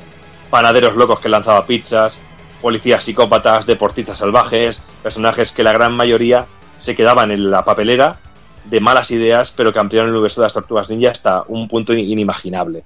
Si os ponéis a buscar diseños tirados a la basura de personajes de las tortugas ninja, os podéis encontrar de todo. Pero de todo, ¿eh? Pero si, se tiraron a la basura un montón de diseños y luego quedaron, pues, lo que quedaron, que incluso yo veo a día de hoy muñecos de las tortugas ninja y digo, pero ese qué coño de personaje es, porque no lo recuerdo. Pero bueno, llegó... eso, Doki, es lo, es lo que daba de sí aquellos años 80. Lo del rollo de la energía nuclear, las mutaciones y todo eso. Todas las mutaciones con animales y todo eso, pues, pues, tenían un imaginario de, de crear cosas, pero increíble. Y es que estaba de moda en, en- en aquel momento ese tipo de cosas. Y bueno, pues como os hemos estado contando, pues es, es claro, a grandes rasgos la serie de dibujos tenía una clara función comercial para vender muñecos de las tortugas ninja. Realmente era como un comercial enorme.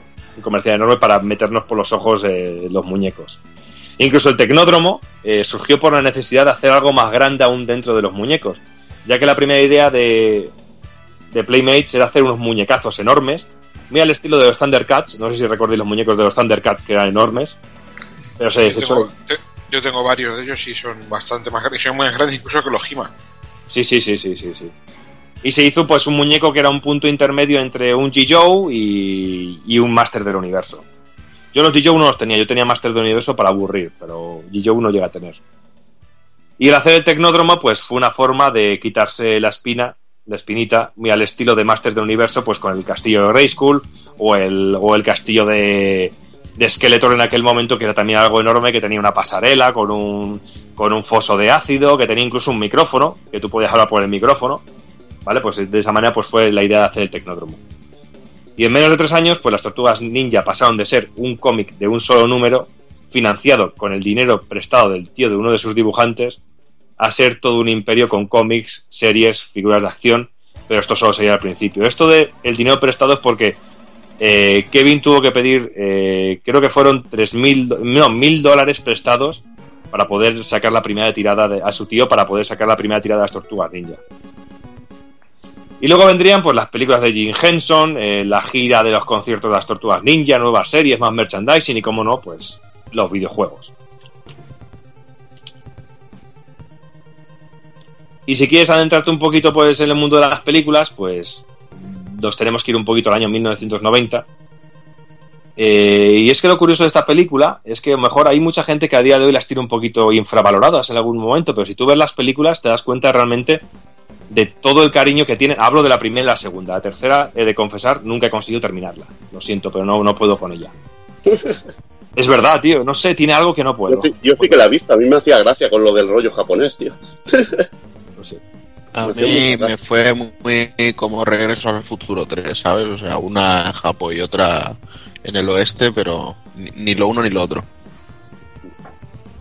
Pues bueno, la película de 1990 eh, se estrenó como una película de corte independiente, con un presupuesto pequeñísimo, incluso se barajaba la idea de rodarla en Hong Kong para poder abaratar gastos. Y lo jodido es que cuando ya estaba la pasta metida y todo prácticamente listo para el rodaje, los sondeos decían que nadie quería una película de las tortugas ninja. Pero luego, irónicamente, recaudó más de 135 millones de dólares, siendo uno de los éxitos comerciales más potentes de la historia, siendo un producto independiente, solo superado nueve años después por el proyecto de la bruja de Blair. Y sin duda, pues el gran gancho de que le hacía falta a las tortugas ninja para triunfar en la gran pantalla eran las figuras de Steve Barron como director y las mágicas manos de Jim Henson y toda la factoría de Jim Henson. Aunque el bueno de Henson se negó a la creación de las tortugas en un primer momento porque él decía que el uso de la violencia eh, contrastaba demasiado con todos sus muñecos y sobre todo con la idea y la imagen que él tenía siempre de personaje afable y de muñecos buenos y que hacen cosas simpáticas, sino que se van peleando por ahí partiendo cabezas con un palo. Pero bueno, eh, por supuesto, hacer mención al grandísimo Kevin Clash, que está dentro de la película como director de muñecos y en la manipulación de Splinter. Si os preguntáis quién, es Kevin Clash, Kevin Clash es el que haya puesto voz siempre a Elmo y ha, manipulado siempre al, eh, al, al- al- al títere de Elmo. Y os recomiendo desde aquí que si tenéis Netflix o lo podéis descargar por internet, hay un documental de- sobre él, sobre su vida y sobre Jim Henson y sobre la manipulación de títeres que es fantástico. Lo busquéis por Kevin Clash o Behind Elmo, o es Behind Elmo creo que se llama así. Es, es cojonudo, no os lo podéis perder, sobre todo si os mola el tema de, de la manipulación de muñecos o tema de muñecotes en efectos especiales y eso, pues es cojonudo.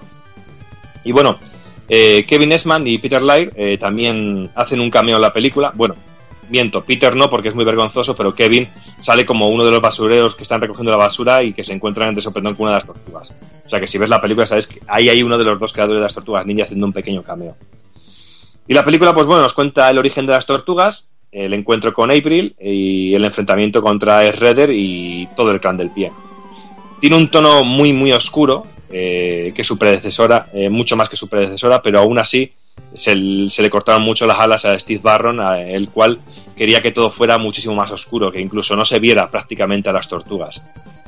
Eh, pero realmente luego la hora de la producción quería que, que toda esta oscuridad se quitara y darle un poquito más de iluminación. Porque si te das cuenta, la primera película es bastante oscura, bastante más que, la- que las siguientes. Aparecen personajes secundarios muy importantes en la serie como, y en los cómics, como son Kissy Jones, ciertamente variado en su carácter original del cómic que se, y que a mí me parece mucho más interesante eh, que esta visión que nos da la película. Y luego, como os hemos dicho antes, eh, tenemos la frase de, puta madre, que se cambia por el coagunga, y sobre todo vemos recreativos para mala gente. Vemos a que están ahí fumando, los niños fumando en un recreativo, hay una máquina de las tortugas ninja también que aparece allí, pues no sé, y hay ese ambientillo de, macarras y navajeros en, los, en el, el salón recreativo. Y bueno, como curiosidad es decir que el rodaje fue una tortura, sobre todo para los que estaban dentro de las tortugas, porque era un vestuario que pesaba más de 30 kilos, eh, con animatronics y limitación en los movimientos. Un ejemplo de, de este sobreesfuerzo es que uno de los actores terminó vomitando dentro de la cabeza de unas tortugas durante el rodaje más de una, más de una vez. Y es que era muy jodido poder eh, sacarse los trajes y todos los cables y motores, ya que porque todo lo que era el motorizaje y todo estaba dentro del caparazón y los cables recorrían toda la nuca y por eso nunca se podían quitar la cabeza del todo, sino dejársela a un lado o encima de la cabeza. Y esto hacía que, que los trajes tan, pes- tan pesados y la limitación de movimiento hacía que los movimientos de las tortugas fueran súper lentos y por eso, si la, filma, la velocidad normal de filmación de una película son 24 fotogramas por segundo, la película se grabó a 23, 22 para los momentos más impactantes de lucha, porque las tortugas se veían muy lentas y de esta manera pues daba un- un toque de velocidad a las tortugas durante la película.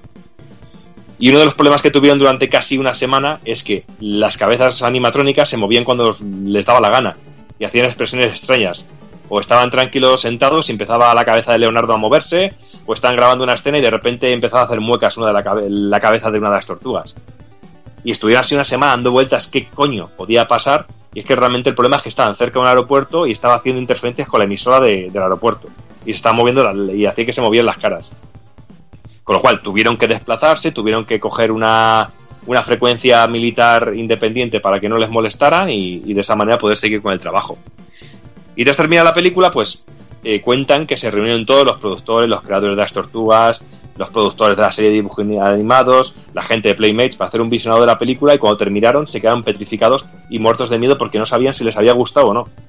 Si iba a ser la película una mierda o no, estaban totalmente confundidos. Pero todo lo contrario, el día del estreno de la película fue una puta locura, la gente rodando el edificio del cine para poder entrar y tras el estreno todo fueron elogios y buenas críticas. Tan buenas que el primer lunes después del estreno todos aquellos que rechazaron el proyecto llamaron como llenas a Thomas Gray, el productor, para felicitarle e intentar hincar el diente para la secuela de las Tortugas Ninja. A lo, que a lo que Thomas respondió que la secuela sería únicamente para aquellos que creyeron en el proyecto desde el principio, es decir, Newland Cinema. Bueno, ¿y qué os voy a decir? Pues toda una maravilla que, está fuera, que, está, que, realmente para mí es atemporal, la sigo viendo, me sigue encantando y que sobre todo es un poder placer, es un puro placer el poder ver las manos de Jim Henson por ahí metidas, que también hay que decir que esta fue su última película antes de morir y al menos pudo ver que, que fue todo un éxito. Y como curiosidad también decir que en su continuación, en la segunda parte que fue en 1991, eh, fue la primera película en la que se le hizo un homenaje a Jim Henson eh, tras, tras su muerte. Después vendría el segundo homenaje un título de crédito que sería con el cuento de Navidad de, de los Muppets. Y bueno, Yo quería, quería comentar que, bueno, yo la peli la descubrí. En, en esa época estaba con el arcade liado de las tortugas y, y me pillé un libro que salió de, de la película, que, que te venía explicado así un poco todo el argumento, libritos así que salían y te venía explicando lo que era la peli con fotogramas de la peli y todo esto y estaba muy bien, era una especie de cómic así de la película. Pero tú te lo pillaste Estaba porque ya un póster de Vanilla Ice. Ahí, ahí también seguramente. Hostia, lo de Vanilla Ice era en la segunda parte, ¿no? Con el. ¿O era la primera? En las dos creo que salía, ¿no? No, es, es en la segunda con el Go Ninja Go. Eso es, Go eso es. Ninja, Go Go. Ninja, Go Ninja, Go, sí.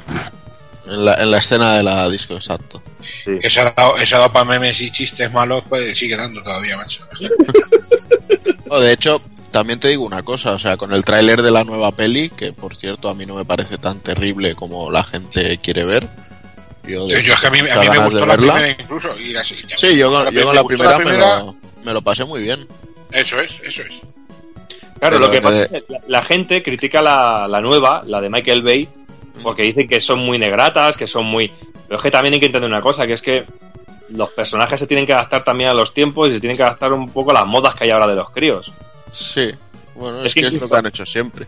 Claro, es ahora, es que incluso si tú ves los dibujos de las tortugas ahora, bueno, Alex, tú quizá que tienes críos así más o menos de la edad, que seguramente que vean estos dibujos de las tortugas Mira, ninja, a- ¿verdad? antes de subir estábamos viendo en, en Clan, que es donde lo ponen, la serie nueva de Nickelodeon, que es una, igual tiene adaptaciones, tiene cosas libres, pero yo creo que es una serie que tiene muchos aciertos y muchas cosas buenas, y de hecho es una serie que yo veo con mis hijos y me encanta. Sí, Claro, pero yo, ahora se lleva el rollito ese de, de las vendas en las manos, las vendas en los pies, ese tipo de cosillas. a mí me hace, mucha gracia, me hace mucha gracia la gente, y de hecho en, en los comentarios a veces incluso que se han dejado del, de, para el podcast de sobre las tortugas ninja he visto de gente de eh, y no la mierda esa de serie de Nickelodeon que están haciendo ahora. Es que no es para ti. Tienes 40 años o 30, tienes los pelos llenos de huevos y, y tu época de ser el tu época de ser el público de esto ya, ya ha pasado. O sea, esto está para, para No, pero, niños, no, no escucha, para Mario, controlarte a ti. Si te gusta, pues mejor que mejor, pero tampoco te quejes. Tiene, o sea. ¿sabes? Eh, le pasa a la serie de las tortugas ninja le ocurre lo mismo que le ocurre, por ejemplo, a historias corrientes o a, a tiempo de aventuras que tiene, si la ves con los críos, tiene detalles que ellos no pillan y que vas a pillar tú. Esta noche, por ejemplo, hay, una escena que, resumiéndola así, Krang en su traje de combate va a entrar a una habitación donde están las tortugas ninja, usa una, una sierra gigante que abre una puerta y se asoma diciendo, Krang está aquí, y se hace una referencia clara al resplandor.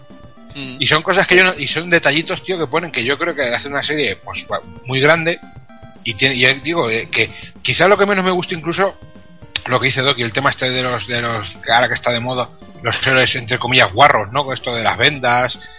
Pero bueno, pero yo creo que lo que es el, el- la forma de ser de cada tortuga niña, yo creo que está realmente muy bien muy bien Pero vamos, representada. tam- también te digo, y luego ya vuelvo a, a lo que iba antes, que me he ido completamente, que prefiero ese look que el del juego nuevo de Platinum. Y, y todo el mundo está cascándose las dos manos. Pues yo, yo me la estoy cascando a dos manos. Bueno, Pues a mí me encanta. Me- me- me el, luz de plat- el luz de Platinum a mí me encanta. con, a mí de con Platinum ojos, lo que no me con los ojos- con los ojos faros. Bueno, y, y que no tienen nariz como los del Star Ocean nuevo, o sea, que es lo que hay, tío. Escucha, Juan, Juan, tú tienes el ojete, el ojete faro y te queremos. Y, Pero dejadme, dejadme que comente una cosa, que nos vamos un poco de esto. El que se queja ahora de la serie de Nickelodeon, hay que recordarle que la serie de animación de las tortugas tenía una de fallos, sobre todo cuando fue avanzando, bajó bastante de calidad y había unos fallos garrafales y unos dibujos que te daban cáncer de córnea. O sea, y los, Entonces- diálogos, hay diálogos, Diálogos. que hay diálogos que entonces te chirriaban y ahora lo ves y la No, y capítulo- y- de, argu- de argumentos ultra absurdos, tío, pero ultra absurdos, pero que fliparía. Y la serie de Nickelodeon, yo la veo y digo, hostia, pues tiene un, tiene, no sé, está serializada, mm, tiene una continuidad y, y- y está de calidad, es muchísimo mejor que, que- que sobre todo la parte final de, de, de la animación antigua, tío. Y, yo no sé, hay que, una cosa es la nostalgia y otra cosa ver, hay- ver las cosas hay- como son. Hay que ver las cosas como son. Yo te digo, por ejemplo, el doblaje en catalán, no sé cómo sería el doblaje en catalán, pero el, el Está muy- doblaje estaba guay, estaba guay. era un doblaje que las o sea, los demás personajes hablaban bien, pero las tortugas hablaban todas como si fuesen retardadas, las pobres. ¡Hola, Bueno, Ya. sabemos también que los dibujos animados en castellano, no es por decir nada, pero siempre han tenido un doblaje penoso. Que Vaya, yo hombre, recuerdo, yo recuerdo cuando, yo recuerdo. Yo recuerdo cuando bajaba al sur y escuchaba lo del Songoanda y las ondas vitales y Pero escucha, y, tú bajabas y- al sur, y- mi inocencia, mi inocencia moría. Tú, baja- tú bajabas al moro y tú estabas en otras cosas. Entonces no. Pero bueno, cerrando ya este gran inciso que hemos hecho, ¿vale? Yo quiero, quería decir eso, que viendo el tráiler de la nueva película y escuchando la música que habían puesto, yo decía, ¿por qué cojones no habrán utilizado, o sea, no habrán relanzado el Go Ninja Go de, de Vanilla Ice? O sea, es que molaba, ¿por qué no? Han, han metido un tema que quiere hacer así un sí pero no, y, y, y no, y a mí no me... Y eso es lo que me ha jodido O sea, que no lo, que- que no ¿en lo vuelvan a coger. ¿Estás diciendo en serio que te mola algún Ninjago, desgraciado? Hombre, que Vanilla, de Vanilla puta madre en la peli. Está, está pagando derechos de autor a Queen. Está vendiendo el ojete todavía para pagarlos. Pero, eh, si Vanilla Ice no molaba, no molaba ni entonces, es como el Snow aquel que sacó del informe, tío. No me jodáis, no me jodáis. Pobre hombre, el tío lo intentó, era como un Eminem, pero sin éxito. Sí, Vanilla Ice era el cantante que le gustaba a la gente que dibujaba panteras rosas. Pues a mí, la, a mí la película nueva, yo siempre lo he dicho. Yo, la- yo cuando fui a ver la nueva me lo pasé muy bien. Me lo pasé muy bien y me, y- y me gustó mucho. Lo que no me gustó quizás fue cosa. que, que se tocó alguna cosa de la historia que me pareció un poco que no entendí porque se tuvo que tocar eso así. Pero bueno, a mí la película como peli de acción me gustó mucho. Faltaron cosillas y yo en el tráiler que he visto la nueva, pues a mí me gustan mucho ciertas cosas. Ya salen vivo, eh, y Rosteady. Ya para mí eso ya es, un- ya es un plus. Y os digo otra cosa, la peli de CG que se hizo en el 2006 creo, tampoco es moco de pavo, ¿eh? Yo la tenía ahí en plan no me voy a molestar en ver esto. Pues eso es lo que me ha pasado a mí, fíjate. No, y, yo y no- uno no de, y, uno, y uno de esos días que estaba aburrido dije, venga, va, la pongo. Y la verdad es que me gustó bastante, ¿eh? Y bueno, y siguiendo un poquito ya con las películas, después de, de este inciso tan interesante, eh, vamos al año 1990, no, 1991, muy poquito después del lanzamiento de la primera, y para la que tendríamos la segunda parte, que aquí se llamaría la, El misterio de los mocos verdes, las tortugas ninja 2, que cambió la dirección, que en esta ocasión era Michael Pressman, eh, y aunque en esta ocasión todo tiene un aspecto mucho más luminoso, más cercano a un público infantil, la película está dedicada a la memoria de Jim Henson, siendo, eh, pero realmente le, falta algo a esta película. Así que hay ciertas cosillas que estaban muy interesantes, como que salen también más mutantes. Y es que en un principio los dos personajes que nos encontramos, eh, Razar y Toka, que son dos, los dos monstruos que, crean para pelear contra las tortugas ninja, al principio iban a ser Pivot y Rocksteady. Pero eh, Kevin y Peter estaban tan mosqueados por el cambio de director porque él no, no el director se cambió realmente porque quería seguir con la línea oscura de la película y dijeron que no pero y como Kevin y Peter cogieron mucha amistad con él se negaron en, en- en- se, re- se negaron rotundamente a que metieran los personajes de Vivor y Roster y por eso lanzaron a estos otros dos, estos dos personajes que eran como una especie de, de perro mutante y tortuga mutante también así con pinchos. Y bueno, y luego ya en 1993 pues llegaría la terrible y bochornosa para mi gusto tercera parte, ya sé que a Evil le... Eh, para esta parte mejor si no hubiera existido, eh, creo que jamás y nunca he podido terminarla, y en esta pues eh, no están ni Peter, ni Kevin, ni la gente de las otras dos películas, ni el estudio de Jim Henson, eh, y aún así, siendo odiada por la gran mayoría de los fans, no se libró de ser número uno en taquilla durante su estreno. O sea que algo tenía ¿Tú no, también. la, tú no la fuiste a ver al cine, Doki? No, no pude, no, no, no pude.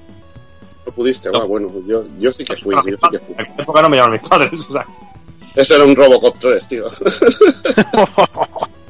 Hostia.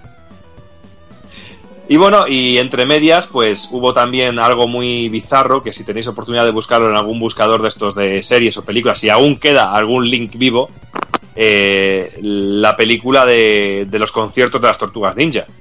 Y como funcionó, funcionó tan bien la primera parte, pues se enfundaron el traje, un traje parecido unos cuantos actores y se les llevó por todo Estados Unidos en un, en un evento patrocinado por Pizza Hut en el cual iban cantando por todas las ciudades más importantes de Estados Unidos. Y eso se grabó y se hizo una película. Bueno, tú piensas tú piensa que ahora sería Tortugas Ninjas on Ice. Sí, más o menos. que, que No, está, que escucha, está de ahora, moda. ahora se, ha- ahora se hace con la Dora la exploradora esa guarra que tiene el mono que da verlo y la Leticia Sabater. Eso venía a mi pueblo hace un poco tiempo. Dora la exploradora, Bob Esponja y Leticia Sabater, que no sé cuál de los tres daba más asco verlo, pero bueno. Y Pepa, y Pepa Polla. a mí también. Leti- Pepa Polla. Leticia Sabater tiene pinta de vivo, así un poco, o sea, que- Yo, mi, mi hermano que dice que conocía a uno de los que llevaban el traje, porque mi hermano tiene una vida paralela de esas que no prefiero no preguntar y conoce gente del mundo de la farándula de este raro. Y dice un día, dice, me voy a llevar a tus chicos que, por dentro que vean cómo se disfrazan y tal. Digo, yo no, no quiero romper la magia, déjalo. no". Y dice, y sale con la cara blanca y digo, ¿qué te, qué te pasa? ¿Que has visto a Leticia Sabater desnuda algo? ¿Qué cachondo? Y dice, no, dice, tío. Dice, si ves los que van dentro de los disfraces, que son cuatro yonkis, tío, sin dientes, de estos, y luego son los que abrazan a los niños, tío, y ahí mueven así las manitas, y hacen yu, yu, yu, yu, yu. Así que no sé yo qué dará más miedo, si la Getting Down in Your Town está asqueroso, o la puta Leticia de Bater con sus ojos viscos ahí, mirando a mis hijos. Uh, quiere tu cerebro, quiere tu cerebro. Bah. Y ahora, y ahora me, voy, me voy otra vez. Madre mía. Y bueno, hasta aquí un poquito to- eh, hasta aquí un poquito las películas, porque luego más adelante pues vendrían películas de animación como la, que- la que ha dicho Juan, anda Nickelodeon, las, la película de Michael Bay, muy recomendable. Vedla con los no, no la veáis con ojos de cómo me gusta lo de antes y no me gusta nada lo de ahora. Darle una oportunidad porque realmente está interesante. Sobre todo intentar verlo con una mente un poquito fresca. Y bueno, te olvidas la, la que hemos descubierto hoy, eh, las tortugas mutantes pinjas.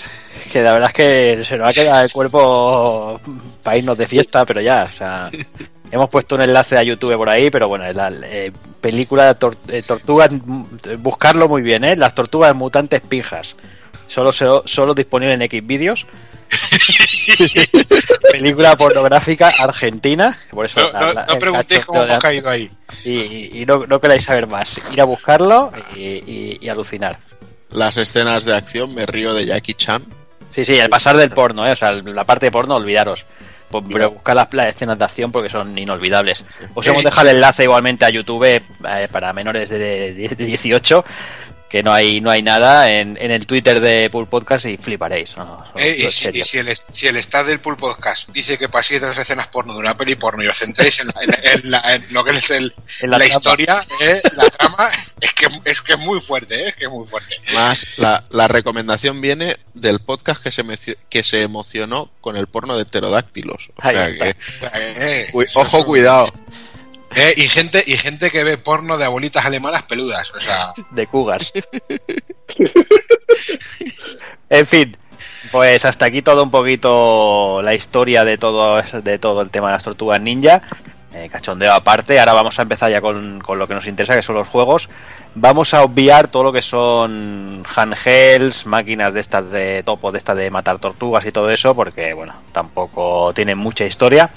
Y nos vamos a centrar, pues eso, como os he comentado, empezamos con el Teenage Mutant Ninja Turtles del 89 y bueno, llegaremos hasta el Tournament Fighters. Así que, Doki, eh, si todavía tienes ahí la boca con, con saliva, puedes, puedes darle caña al primer pues- juego. Y aquí, aquí hablamos de momentos delictivos también. ¿eh?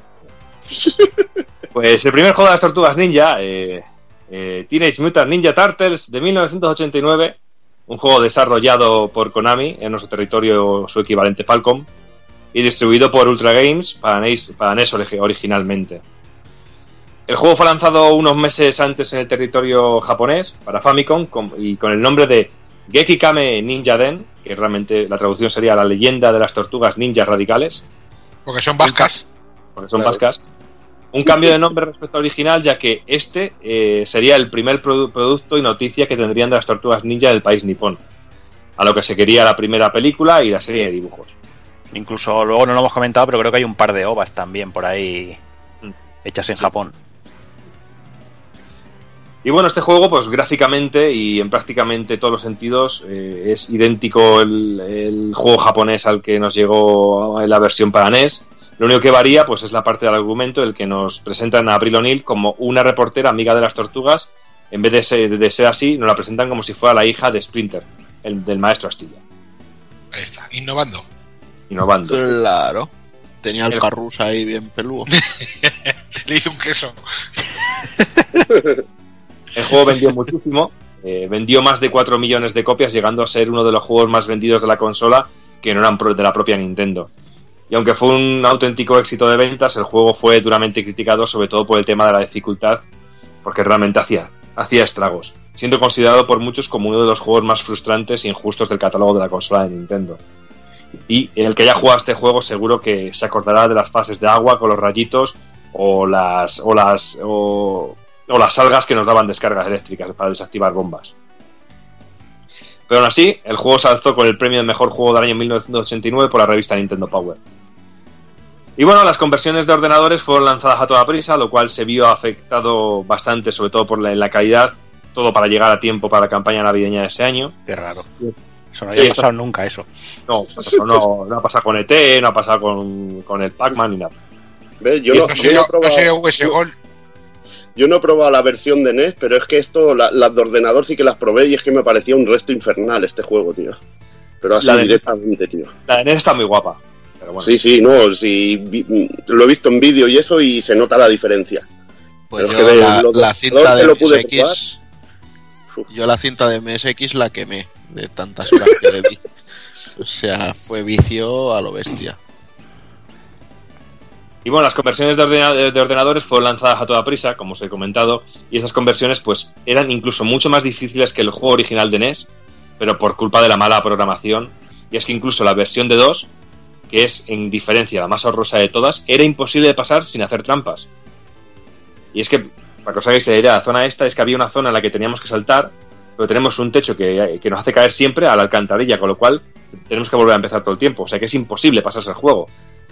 Y esto es imposible, eh, para poder pasar tenemos que meter los típicos pokés y codes, trucos y códigos para poder saltar, eh, saltarte ese nivel, o si no es imposible. Yo llegué a conocer la, co- la colección, la versión de Spectrum, la cual venía con un sistema antipirateo que dio paso a otro de mis famosos episodios delictivos. Porque el juego de Spectrum venía con en, la- en las instrucciones, en la página central, venía como todo lleno de códigos, de números, series de números en diferentes franjas, y venía en color marrón oscuro, con lo cual tenías que poner un plastiquito rosa, como la pantera, para, para poder diferenciar los números, y si tú no metías ese código al principio del juego, pues no podías, no podías jugar. Daos cuenta que en la época estos juegos de Spectrum se copiaban con una doble petina, que se copiaban. Y yo tenía el juego pirata, pero no tenía las instrucciones. Y tenía un amigo que tenía, bueno, un amigo, un conocido que tenía, me dejó las instrucciones y se quedaron en Era, casa. era amigo hasta entonces, ¿no? Amigo. Bueno. Y es curioso, os quiero leer eh, la historia del juego, pero según la versión de, de microordenadores de la época, porque la parte de atrás de la, de la caja. Os lo leo literalmente, ¿vale? Os leo, historia. Dando la vuelta a la caja del juego. Hace solo unas horas, Abril O'Neill ha sido secuestrada por el vil, despiadado y tirano Shredder, un bandido peor que un ejército de Bruce Lee con la mente trastornada. Nuestros cuatro intrépidos personajes tienen que encontrar una forma de rescatar a, a April antes de que Shredder le lave el cerebro para que se dé una para que se, se una a, un- a su clan de Ninjitsu Foot. Ellos combinarán esta difícil tarea con la misión de, a la que han estado desde que empezaron en sus mutaciones. Perseguir a Shredder y capturar su pistola transformadora de vida, la única pieza de tecnología que puede convertir a su rata amiga, Splinter, de nuevo en, hombre que, en el hombre que solía ser. Ahí está el- la rata amiga y esas cosas.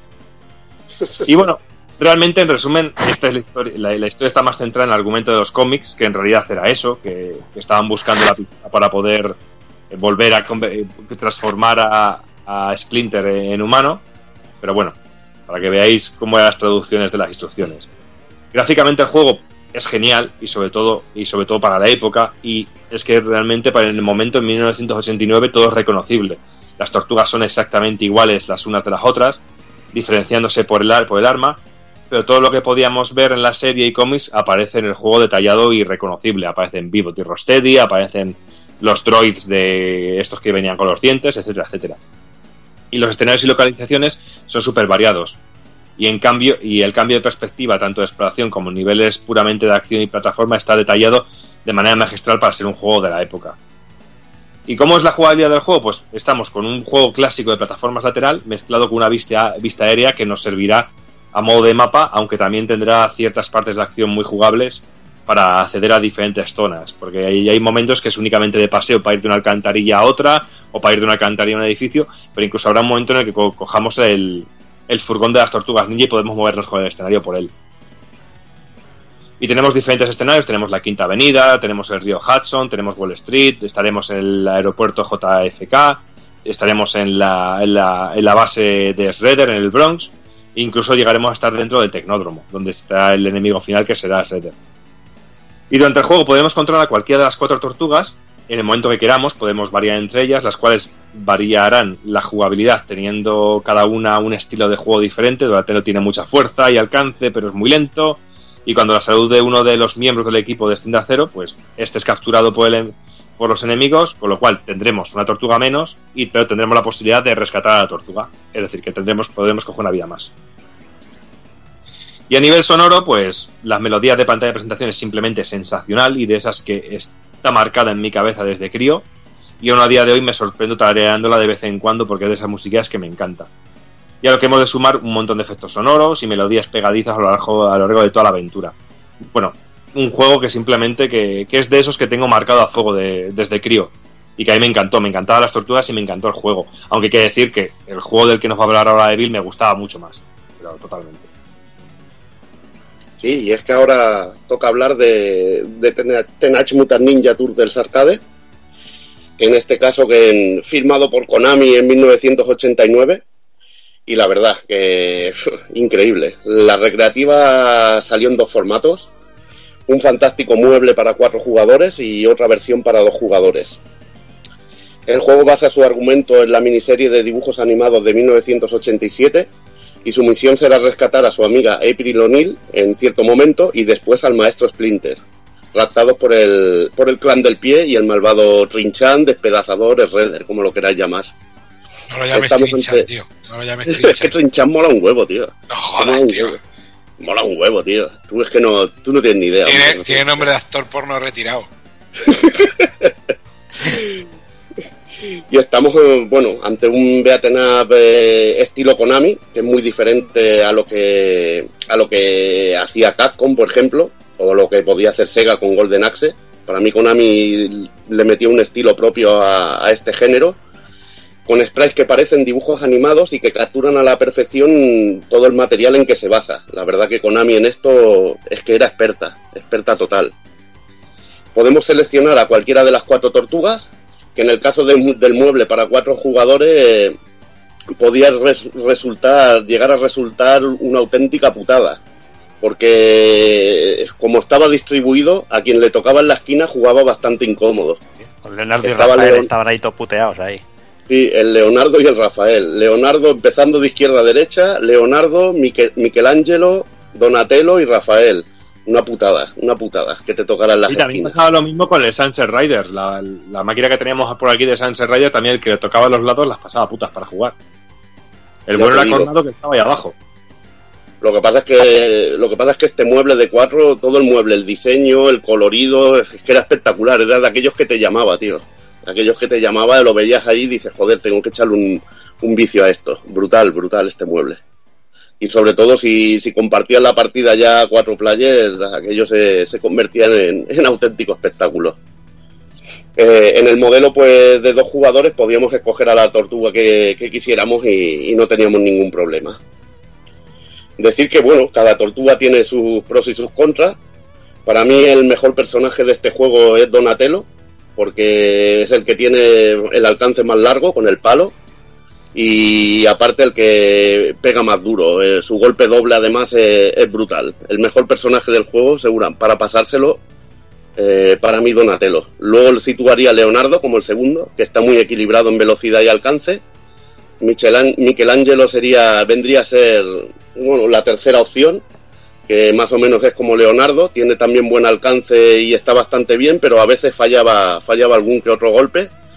Y bueno, y por último pondría en la escala a Rafael, que la verdad que el pobre lo dejaron bastante, bastante puteado en este arcade, que es la tortuga más rápida, pero tiene muy corto alcance y su golpe doble la verdad es que es bastante inútil. Eh, decir que podemos movernos en las ocho direcciones, tenemos un botón de ataque y otro de salto, un combo básico de ataque que puede acabar en una llave si estamos cerca de nuestros enemigos. La, la verdad que eso ya cuando jugaba mucho ya te conocías cuando iba a hacer la llave automática. Había un combo en que hacías la llave y al siguiente no hacía la llave, ya tumbabas al enemigo.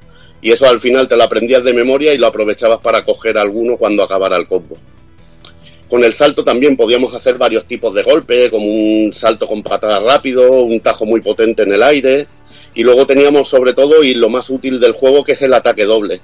Pulsando el botón de, de ataque y de salto a la vez, hacíamos como una especie de barrido así con el arma y eso mataba de golpe a los enemigos pequeños. La verdad que era súper útil, podía llegar a matar a 5 o 6 de golpe y era, y era brutal. Decir que este golpe era efectivo en todas las tortugas, menos en Rafael, que hacía como una especie de barrido que, como he comentado anteriormente, era bastante inútil. Cada vez que eliminábamos a un enemigo nos daban un punto y esto era muy curioso porque si aquí cuando echaban las partidas ahí a cuatro players, todos como lobos ahí a ver quién hacía más puntos, quién mataba más. Y la verdad que cuando, cuando llegabas en cierto momento del juego en que rescatabas a April y esta obsequiaba con un beso a la tortuga que más enemigos había eliminado en ese momento. Era como el ganador ahí moral de, de la batallica. Decir que también el juego te aumentaba la dificultad y te salían muchos más enemigos si jugabas eh, en cuestión de los jugadores que jugaras. Si jugaras a cuatro players te salían muchos más enemigos. Y se hacía la cosa, la verdad, que muy divertida. Teníamos barra de energía que se podían rellenar con pizzas y bueno, decir que el juego tiene ocho fases. El edificio en llamas, las calles, las alcantarillas, el parking, autopista, una fase de skates y bueno, a mí la verdad que, increíble, increíble. Y decir, por ejemplo, que, que la tercera fase de las alcantarillas te la podías pasar con un bug sin que te quitaran nada de vida, poniéndote justo en la esquina de, de una pequeña acera que hay, lo que separaría el agua de, de la parte que está construida. Si te quedabas ahí en ese punto, podías pasarte toda la fase sin que te tocaran. Y era la verdad que, va, que bastante cachondo. Y casi todos los jefes tenían, tenían sus trucos y técnicas para poder pasártelo con un crédito. Yo la verdad que solo lo conseguí una vez me costó muchísimo, pero bueno, había una de truco. Yo os recomiendo, sobre todo, si queréis saber cómo, cómo jugar a este juego, que veáis un vídeo que hay de- del amigo Saigo, que se, que se hace el juego y ahí podréis ver más de una de las técnicas que, que hay para pasárselo. Sobre todo, siempre, como yo recomiendo, es avanzar poco a poco, porque si avanzabas a lo loco, te empezaban a salir enemigos y, te destrozaban. Usar bien el golpe doble y, bueno y tener paciencia. Y luego conocerse de trucos para los jefes que la mayoría de ellos funcionaba sobre todo mucho el pegar un golpecito irte hacia arriba etcétera así. Y, la verdad que, que muy bien. Y sobre todo la fase de los skates que te salían unos helicópteros que te tiraban unas bombas súper chungas eh, que la verdad que lo mejor era dejar salir unos bichos y quedarte con ellos saltando de arriba a abajo hasta que se pasaba toda la fase. Yo recuerdo también mucho que había un bug para colgar a, para colgar a una de las tortugas o a las que quisieras, las podías colgar en la parte de arriba del escenario. Me acuerdo cuando jugábamos con el Roberto Jordi que lo subíamos muchas veces ahí, porque es que era muy malo el cabrón jugando a las tortugas. y lo subíamos allí para que recuperara la vida y, y se pasara la fase, el desgraciado. Pero bueno, yo es que jugaba con gente que eran auténticos lobos, tío. Yo me acuerdo que echábamos una partida y allí todo Dios ahí arrasando, arrasando enemigos, te conocías ya por dónde salía, por todo, tío. Y un juego increíble. En el apartado técnico, pues, ¿qué más voy a decir? Nivel gráfico brutal, dibujos animados en movimiento, la intro es que era ya solo espectacular, es que era como la intro de la, de la serie de dibujos, la jugabilidad también, ¿qué, Y qué con la voy a música decir? cantada los dibujos. La música ¿Sí? cantada al principio. Ahí está, que es que era como la intro de los dibujos y, y oías eso en el salón ahí cuando a veces que te quedabas solo y escuchabas, te quedabas solo escuchando la música de la intro y es que era brutal, era brutal. Eh, luego la sensación de impacto en los enemigos que es genial eh, y bueno, la música como hemos dicho espectacular, la intro cantada, luego también acompaña durante el juego a la perfección. A mí me encantaba, por ejemplo, el tema de, la última fase del, del Tecnódromo. Decir que entre los compositores estaba Miki Hagasino, un mito en Konami que, que es el compositor del, del legendario Gradius, y Mutsuhiko Izumi, que ha trabajado en, en Snatcher, Asterix o Metamorphic Force, entre otros juegos. Muchos de estos juegos también de Konami que eran estilo beaten up. La verdad que, con, que Konami con este tipo de juego pues te demuestra su capacidad a la hora de, realizar beaten up con su propio estilo. Y la verdad que es eh, muy distinto al de otras compañías. Y, y bueno, para citaros algunos juegos, por ejemplo el X-Men, el posterior Turtles in Time, Los Simpsons, Metamorphic Force, Asteris o el sublime Violent Storm o Vendetta, que, que son auténticos juegazos y quien nos diga, por ejemplo, oh, es que Capcom es el rey del beaten up, pues también hay esta Konami que, que sabía hacerlos, pero, pero a su manera. Sí, porque es lo que dices, ¿no? El- en su momento tiene, tiene, como has dicho, tiene un sello, tiene un estilo diferente, ¿no? No, no es lo mismo que, que no se pueden comparar a Final Fight y todo, bueno, Ca- Cadillac Santinos hay cosas de estas, no sé. Mm, Parece quizás un poquito más desenfadados, un poquillo más en plan toons, ¿no? En plan dibujos, la mayoría. Pero, pero bueno, son espectaculares y son divertidos a rabiar. Y que a día de hoy, yo, yo cuando lo está jugando estos días, yo hacía bastante que no jugaba a las tortugas, me ha sorprendido a nivel de animación las animaciones que tiene el puto juego. Porque las tortugas parece que están vivas realmente, porque reaccionan a todo, cómo reaccionan, cómo hacen los ataques, la pose de lucha, la forma de dar las patadas en salto, cuando les dan un golpe, cómo reaccionan, o cuando te agarran los enemigos, o cuando te tropiezas. O, o es que reaccionan cu- cuando te caes en una cantarilla, o te pega una boca de incendio, te da con el tapón y el de cómo reacciona. Está de puta madre, es increíble. Porque yo, o sea, yo recordaba que el Tartes in Time está a nivel de animación es cojonudo, pero es que este juego es mucho anterior y está brutal a nivel de animaciones, es Sí. increíble. Eh, bueno, Jordi me ha cogido aquí y me ha dicho, oye, para aquí que vas a explicar todo el puto juego, porque ya me ha visto ahí y me ha, me ha dejado ahí. Dice, no, no digas tanto. Pero es que bueno, es que está cargado de detalles. Tú vas a lo que decía Doki, te caes en lo de las alcantarillas. Who puts the lights on? Uh. ¿Quién ha, quién ha apagado las luces? Aquellas tonterías, lo de lo que has dicho, lo de la, la boca de riego. Pero es que luego, por ejemplo, te tiraban unos neumáticos y podías devolverlo. O te tiraban la tapa de alcantarilla, podías devolverlo. O te, pareci- te aparecía el redder en un monitor. O, o te, por ejemplo, te electrocutaban y, y también la animación de electrocutarse. Es que estaba increíble, incluso cuando te disparaban con una pistola de rayos. Es un juego, pero impresionante, como bien ha dicho Doki. La expresividad de las tortugas que conseguida, es que parecía un dibujo animado en, en movimiento, este arcade. espectacular. Y como espectacular fue la conversión de, de NES que hizo la propia Konami, el Turtles 2 Arte Arcade Game, que se lo he robado un poco a Doki, pero es que yo quería hacerlo. Es que el, el Arcade Game para mí es, es mi niña bonita, es mi, es mi ojito derecho. Y en este caso es uno de los pocos juegos de NES que tengo. Y, la verdad que en 1990 Konami lo lanzó al mercado. Y lo del, lo del número 2 sería para distinguirlo del anterior juego que, apareció en NES. Lo podrían haber llamado Turtles Arcade Game, pero bueno, lo llamaron Turtles 2 de, de Arcade Game para, para seguir, bueno, como si dijéramos una numeración. Como es normal, los gráficos sufrieron un gran recorte, eh, pero bueno, al menos mantuvieron el, el modo a dos jugadores.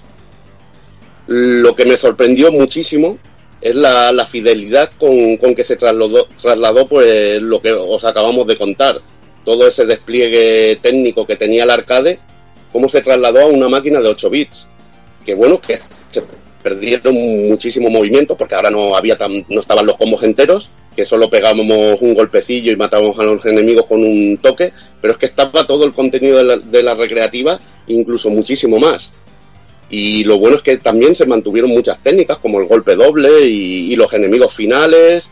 Y, lo mejor del juego es que es eso, que no se limitó a ser un mero por. Se añadieron dos fases, por ejemplo, totalmente nuevas, que no están en el arcade.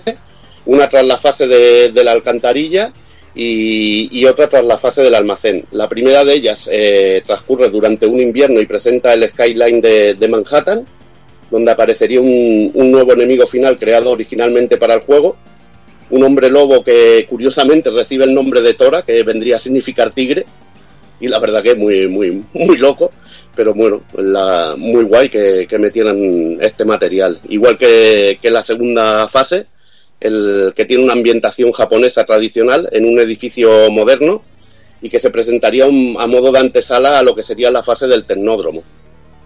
Eh, aquí hay también unos nuevos tipos de enemigos que no aparecen en el, en el arcade, que son unos ninjas del clan del pie, pero así más regordetes, o, o una, bueno, unos ninjas así más, más bestias, más musculados. Y al final nos encontraríamos, lucharíamos contra, contra un, lo que sería un samurai, un samurai robot, que recibiría el nombre de Shogun. Al liquidarlo, pues ya nos daría paso al, nos daría paso al tecnódromo. Otro cambio interesante también que tiene el juego es que en la fase del parking eh, se cambió el enfrentamiento contra Rosteady y Bebop, que luchábamos contra ellos a la vez y nos pusieron una versión de Buster Stockman mutado en Mosca, es el primer jefe final de Tour Racing Time. Decir que, bueno, estamos ante una auténtica obra de arte para 8 bits, un juego que captura la esencia de, del material original y se adapta a la potencia del sistema en el que tiene que funcionar, que para mí eso es como, se, como debe ser una conversión de, de, lo que es un arcade, un sistema más potente a otro más pequeño. Meterle donde no llegues, meterle imaginación, meterle ganas y hacer una cosa bien hecha. Y la verdad que este, este juego es uno de esos ejemplos, como lo puedes encontrar con el Bionic Commando de NES y muchos otros, en los que se hizo el juego de otra manera, pero se logra un resultado tan bueno como el del original y en, y en algunos casos, o en, o en, algunas de, o en algunas facetas del juego, incluso mejor. Incluso el juego también contó, contó también con patrocinio de Pizza Hut también. Sí, sí, bueno, eso lo, bueno, lo íbamos, lo íbamos a comentar en curiosidades, pero es uno de los primeros juegos, como bien comenta, que, que, incluye anuncios de Pizza Hut. Incluso la versión americana te trae unos tickets para, para una pizza. Eso y también, sí, también sí, sí, habla Loki, sí. Que el, el, el, juego también era el típico, yo lo conocí, no lo conocí por el cartucho original en su momento, lo conocí también por el cartucho pirata de turno o con las tortugas ninja, que era, era otro de los juegos que también venían los cartuchos estos piratas. Y como tú bien dices, una auténtica gozada. Yo incluso, yo conocí antes este que, la recreativa. La recreativa la tenían puesta en venidor y jugaba cuando iba de vacaciones. O sea que iba a lo mejor 15 días de vacaciones y la pillaba allí de vacaciones, pero allí en mi pueblo nunca, nunca llegó este arcade. Y es lo que tú estás comentando, que es que era, era increíble, porque a mí me gustaba mucho el anterior título Las Tortugas Ninja, pero le faltaba ese, ese toquecillo. Aquí veías a las tortugas más tortugas realmente, porque veías incluso animaciones dentro del juego. Y era, y era, cojonudo, era, era, fantástico. Es una conversión, como tú bien has dicho, fantástica. No, es que es tremenda, porque es que estaban detalles, detalles absurdos, como por ejemplo la tele, la tele que sale cuando sale el crán al final del tecnódromo, está hecho con menos colores, o el monitor que te sale el, el Redder ahí tocándote los huevos en la segunda fase y dices, joder, es que está de la hostia. Y la verdad que se lo curraron muchísimo. Luego hablaremos de otras conversiones que la verdad que no se lo curraron tanto, como, como las conversiones a ordenadores que bajo el sello Imageworks y porteados por Prof en 1991 para Spectrum, Amstrad CPC, Commodore 64, PC, Atari ST y Amiga. La versión de Spectrum, lo bueno que tenía, que tenía sí, unos, sprites, unos sprites grandotes, grandotes, grandotes y que se veían súper bien definidas las tortugas. Creo que era monocromo también, que era eh, el juego En, completo. era- glorio- en glorioso amarillo, en glorioso amarillo Spectrum, Doki. no, ¿o no era en blanco y negro directamente. Yo tengo recuerdos del negro. Amarillo y negro, Doki, amarillo y negro, porque lo he estado, lo he estado viendo, le, le he pegado un ojillo, yo la verdad que no, yo esto sí que no lo he probado, no lo he jugado. A ver, simplemente viéndolo yo ya, yo ya sé lo que hay comparado con el arcade y ni a la uña, ni y a la versión de NES igual, tío. A ver, de Yo sí que lo probé, día lo probé, pero lo probé con la típica demo que venía dentro de Micro Hobby, que fueron portada de Micro Hobby también. Eh, y el juego era eso, pasaba algo estilo Final Fight. Gráficamente era muy potente, que tú veías los pantallazos y decías de puta madre, pero luego a nivel de control, ni caja de impacto, ni, ni, ni- no sabías ni por dónde te venían los golpes, no sabías dónde tenías que golpear realmente. Pero bueno, a nivel gráfico, pues daba el pego, pero injugable lo que tú dices. Ni, ni punto de comparación con la versión de NES o la de arcade. Es una lástima, o quizá en Amiga se podría haber hecho muchísimo mejor, pero bueno, gráficamente eran resultones en algunas versiones, pero es que no, ni punto de comparación. Es lo que hablaba antes, que Konami, por ejemplo, en NES sí que supo pasar su juego a un sistema inferior, pero aquí no, no hubo tanta suerte. También apareció para el servicio de Xbox Live en 2007, de la mano de Ubisoft, eh, una, bueno, una conversión de estas emuladas que cambiaron los retratos por la, por la película que salía en aquellas fechas.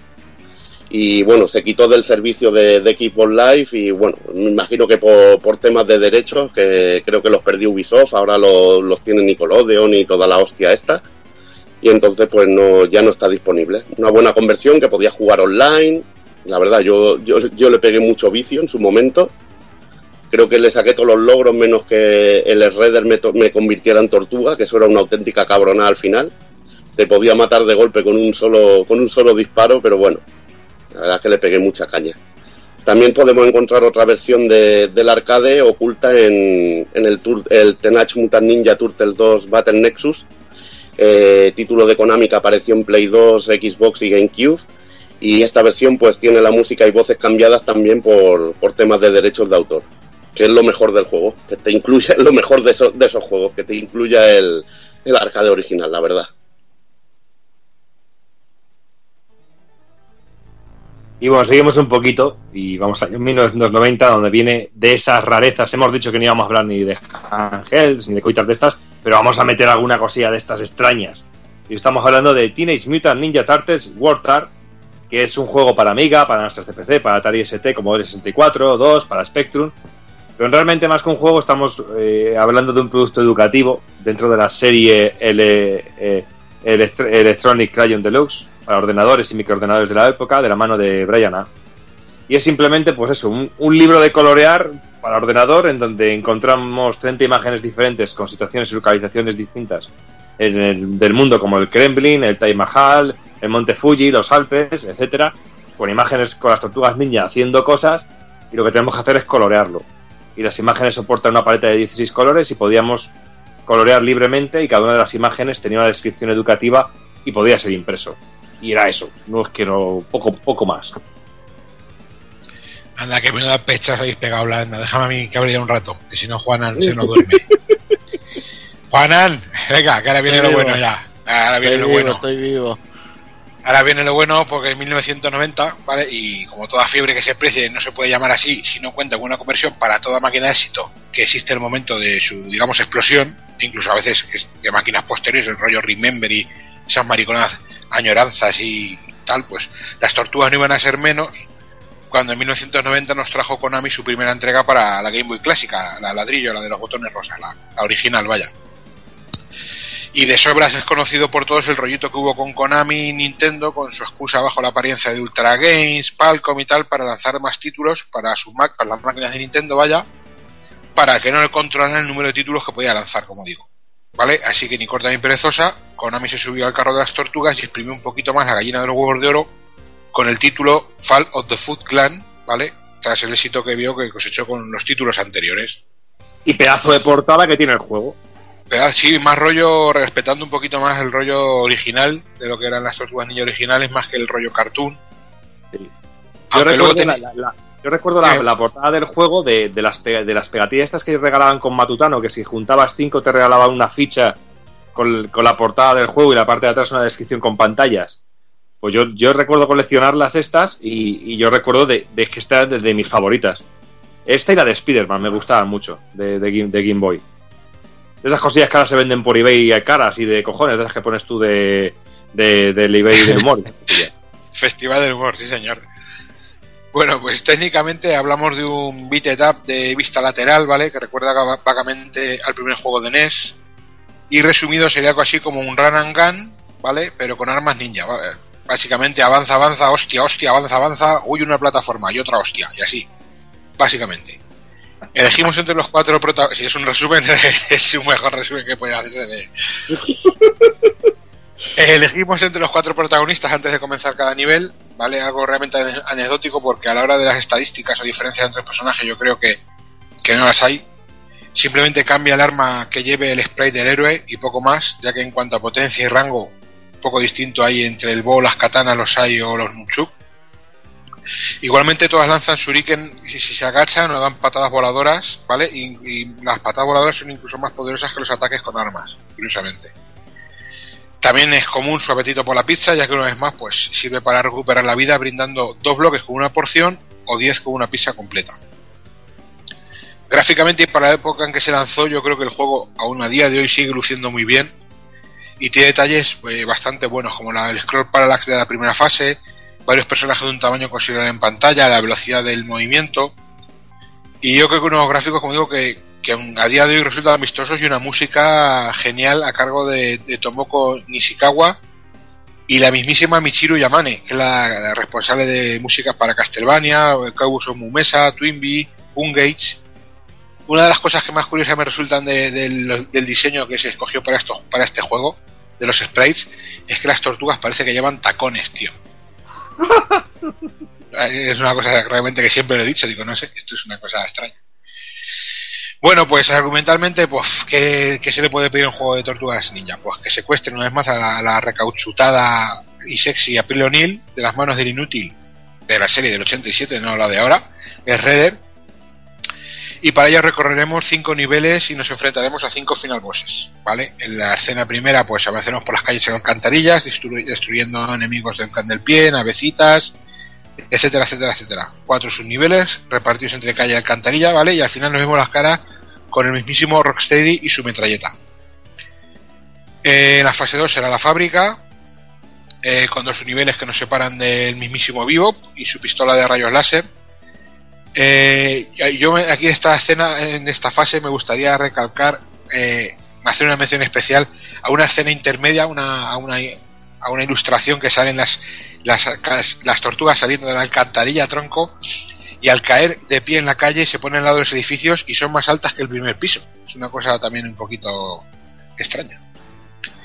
La escena 3 es en la autopista, que es la fase extra que es muy famosa, que es la medida que se usa para las capturas que va subido a los camiones en movimiento, que debemos alcanzar el, principio del convoy y nos enfrentaremos al- otra vez al doctor Baxter Stockman en forma de mosca humana y algunos eh, soldados de pie que nos lanzan bloques del Tetris durante el camino. Esto también un poquito surrealista. La escena 4, el río, ¿vale? Que tendremos que ir saltando de tronco en tronco, incluso por debajo del agua buceando, que con pirañas, piedras rodando y tal, para al final enfrentarnos a Redder y su katana. La fase 5, en el tecnódromo, pues eh, nos enfrentaremos al, al típico robot de este Rock Kilroy, que es el de los lazos, que tiene ruedas, torpedos, unos curiosos torpedos con cara, que nunca voy a entender qué cojones son, ¿vale? Carros con pinchos, trampas láser, que esto es más típico, más de las fases típicas de lo que es el tecnódromo en los demás juegos. Al final nos espera el, uno de los diseños más galler de la historia del cartoon, que es el robot de combate Krang, con ese robot medio mongólico que me recuerda al malo de, de Mad Max y la cúpula de del trueno. Exactamente, tío, es super galler con sus tirantes. No sé, es una cosa también que nunca, nunca voy a entender el dibujo ese extraño con un cerebro en el estómago, porque si tuviese el cerebro en la polla, como la mayoría de los hombres, pues dice, bueno, tío, pero en el estómago, bueno, aquí hay también alguno que piensa con el estómago y con el culo, pero bueno. Tras rescatar a April y creo que zumbársela, porque ya va tocando, a cuatro bandas, vemos como el tecnódromo se derrumba cual castillo de Castlevania, algo muy japonés por otro lado, pero muy raro si tenemos en cuenta que es una fortaleza vehículo capaz de excavar en la Tierra. Pero bueno, dejando el final abierto porque no queda claro el paradero de Reader y Krang. Solo aparece al final si se hacen las stakes en orden, ¿vale? El final solo aparece llevando a elegir las pantallas en orden. Pese a la escasa duración del juego, eh, se hace realmente divertido. Es un juego muy rápido, muy, muy cortito. Cuenta con secretos en forma de bonus game, ¿vale? Que, podíamos recuperar energía eh, golpeando en ciertos sitios o pisando en ciertos sitios. Los juegos eran muy sencillos, era simplemente adivinar en 10 intentos un número secreto que nos proponía Splinter, disparar platos voladores o ganar a Krang eliminando estrellas en un tapete, ¿vale? Y poco más decir de un juego, un juego que yo creo que a día de hoy ha envejecido muy bien, es muy sencillo, no esperéis nada más de este juego, luego ya veremos cómo evolucionó las portátiles, pero yo creo que es un juego muy, eh, como dice Borja, eh, que muchos eh, descubrimos en cartuchos de estos del, del todo Hacienda de aquella época, del bazar chino, tío. Sí, que venían un montón de juegos, que solían venir el Contra, que venían Bionic Commando, que venían así, que, que a día de hoy si lo ves dices, coño, están de puta madre, pero en aquel momento se vendían por cuatro perras un huevazo de juegos. Y las tortugas ninja de los que venían, que venía también el, el Bomb Jack, el Dig Dug y cositas así. Exactamente.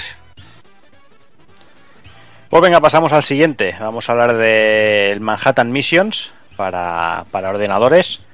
Esto la verdad es que es un juego bastante chunguillo. Eh, yo pe- personalmente no lo conocía y, visto que aquí nadie, nadie optó por él, pues dije, pues nada, nos, liamos aquí la manta a la cabeza y vamos a por él. Y bueno, el juego directamente está basado en los, en los Mirage Comics, eh, el que comentaba Doki al principio, y sobre todo, bueno, ya, ya desde la intro ya vemos algunas de las escenas que ya se podían ver en el primer número. Eh, por eso, pues el juego tiene un look, eh, un look algo más maduro, más oscuro, como comentaba Doki, pues bueno, no estar basado en la serie de animación como la gran mayoría de, los juegos. Jugablemente, mm, en todos los sitios eh, que, he mirado información, la gente dice que es, que es que, es un Prince of Persia. Yo digo que bueno, que de Prince of Persia tiene poco, vamos, es bastante truño en general. Lo poco que lo he probado y lo poco que lo he visto, Le faltan unas 500 animaciones para ser el Sí, sí, sí, no sé, yo es que no sé dónde le ven el parecido, pero es que en, en todo, en, en muchos sitios que he buscado información, en todos sitios ponía lo mismo. Supongo que es lo único que han visto han sido capturas. Pero bueno, eh, juegos muy, ya os digo, muy chungos. Y que es un juego así, no sé si, si catalogarlo de, de plataformas o no sé, no sé cómo catalogarlo, la verdad. Así en scroll lateral, la única gracia que tiene que, que bueno que te permite cambiar de tortuga en cualquier momento y bueno y gráficamente es bastante chungo y ya no, no, no, por el tono más serio que le quisieron dar sí bueno es que el diseño de, de los enemigos es bastante penoso en general. Y ya si hablamos de, de cosas penosas eh, si vamos al apartado sonoro la banda sonora es la banda sonora en sí es, es- es lo peor que, que en bastante tiempo. Y sobre todo destacar el penoso y taladrante FX de saltar, que, que se lo tuve que poner a, a Evil ayer para que lo, para que lo escuchara, para que viera que no estaba yo loco, ¿sabes? Wiu, o Sí, algo sí. así. A, a mí me las vendió, ¿eh? Sí, pues ya sabes. Solo tienes que buscar un vídeo en YouTube, ves el salto, el sonido del salto ese y ya no podrás dormir nunca más. El apartado sonoro está a la altura del, del, del Indiana Jones. Sí, sí, sí, sí. ¿Ves? Te tendría que haber pasado a ti el vídeo para que nos hicieras una demostración ahora. Iba a flipar, iba a flipar, iba a flipar. Sí, sí, no, no, muy, muy chungo en general. O sea, jugablemente es muy feo, técnicamente bastante cortito, pero bueno, es, es lo que hay. juego muy lento, se ve muy lento y yo que sé, por ejemplo, ves que, que tienes como unas estadísticas y por ejemplo influye la fuerza al pegar y si pegas todo el rato te quedas sin, sin lo que es estamina y pegas más flojo, no sé, es como un poco simulador así, un poco raro. La Sí, verdad, Y, y lo dicho, parece un Prince of Persia por la manera en cómo están distribuidos los escenarios y la manera de moverte, pero es que lo ves, en- lo ves en movimiento y ahí se acaba la... Sorpresa en foto. Está, Sí, sí, está- sí. podríamos llamarlo, sustituirlo como Tortugas Ninja Prince of Mier- Mierda. Sí, pues sí, sí, sí, sería bastante cercano a lo que es. Y venga, vamos, vamos a cosas más serias, vamos a por juegos de verdad, eh, vamos a por el Turtles in Time, ya en el, entre el 91 y el 92. Eh, bueno, ¡Bravo! ¡Bravo! la, la- uno de los juegazos. eh, empezamos hablando de la, de la versión arcade, la original. Y aquí, bueno, la historia se inicia cuando en un reportaje en directo de April O'Neil frente a la Estatua de la Libertad. Y bueno, en ese momento aparece Krang con su robot gigante con esas alas de Mazinger Z totales. Se, Se lleva, se le lleva la estatua y tras eso aparece una imagen de Redder descojonándose y bueno, las tortugas deciden ponerse en marcha para recuperar la estatua y bueno, y, y como no, vencer a, a Redder y a su clan del pie. Jugablemente el juego es prácticamente igual al anterior, añadiendo algunas cositas, eh, cositas como no sé, como poder correr y golpear al mismo tiempo, lo de lanzar enemigos, que es un efecto muy muy guapo. Eh, tenemos las, la- el golpe doble que, que no es tan definitivo quizás en, como, en, como en la primera entrega. Eh, los ataques del, eh, en salto también han- se han modificado y bueno, y, hay alguna cosita más. Sí, y lo bueno, y lo de pillar las pizzas estas, que empezabas a girar y matar todo lo que lo que había en pantalla. También Que tenía tiene el ataque, el ataque este que lanzabas a los enemigos contra la pantalla. Sí. Sí. Lo interesante aquí, bueno, sobre todo en las mecánicas de, de correr, lo de porque le- eso es lo que tienes que repetir, sobre todo si quieres sobrevivir en este juego. Correr, golpear y cuando has golpeado los dejas atontados y los pillas de llave. Porque hay una de las dos llaves es la de zarandear al enemigo y esa va currando a los que tienes delante y detrás. Y la verdad que es bastante bestia. Y bueno, si entramos ya en lo que es el juego en sí, eh, empezamos en la pantalla, la fase llama Big Apple, eh, bueno, lo que viene a ser el puente de Brooklyn, que bueno, que tenemos soldados del pie a punta pala, las típicas bolas grandes que te caen encima, una parte sale el crank lanzando rayos y todo eso, y nos volvemos a encontrar al final de nivel con, con Buster Stockman, el cual que ya lo hemos mencionado varias veces, que aparece aquí otra vez como hombre mosca, que en el primer arcade pues, lo veíamos en su apariencia humana. Sí, en el robot, montado como una navecita. Exacto. Tras esta, pues nada, llegamos a la ciudad de Lake Blues, que bueno, volvemos a otra vez a lo mismo. eh, soldados del pie, robots y poquita cosa más. Eh, como enemigo final, Metalhead, es una tortuga robot que bueno, que poquita historia, brazos extensibles y no tampoco tiene mucho... Una pata con salto putera que hace. Sí. Después, pues nada, la típica fase de, de surf, eh, el Sewer Surfing, que también lo mismo, volvemos a, a lo mismo de antes. Y Sí, lo, lo curioso, lo curioso es los aliens que te salen de las cloacas, tío. Son Sí, unas cloacas sí, muy sí. chungas, tío. Exacto. Casi al finalizar el, el nivel empiezan a salir aliens ahí saltando, que es lo que hacen a su vez de, de final boss del nivel, nos salen un, un chorrón, un cholón y cuando los eliminamos, aquí aparece Redder, hay una imagen de Redder que es el que nos manda en un viaje en el tiempo y, eh, y bueno, y, y es donde toma forma el lo de Turtles in Time, ¿no? En, en sí. Y el primera fase, si es un viaje en el tiempo, no puede ser otra que, que, bueno, que, que la prehistoria, ¿no? Prehistoric Turtlesauras, eh, Turtlesaurus, que se me ha ido ahí la letra. Y bueno, y aquí pues eso, una fase en, en el, el tema prehistórico, con dinosaurios, hombres roca y bueno, y, obviamente soldados del pie que no, no dejarán de dar por saco durante todo el juego. Aquí el final boss, eh, el hombre cemento, literalmente, y bueno, es una, es una masa de cemento así bastante deforme, con brazos y esas cosas, y bueno, y, y tampoco tiene mucha historia. Aquí sí que sí que es muy guapo que el- al final la montaña se ve ahí, Sí, esculpida sí. la cara de, de Redder en, en la montaña, que, que es muy chulo. muy, muy cachondo, tío. Muy cachondo.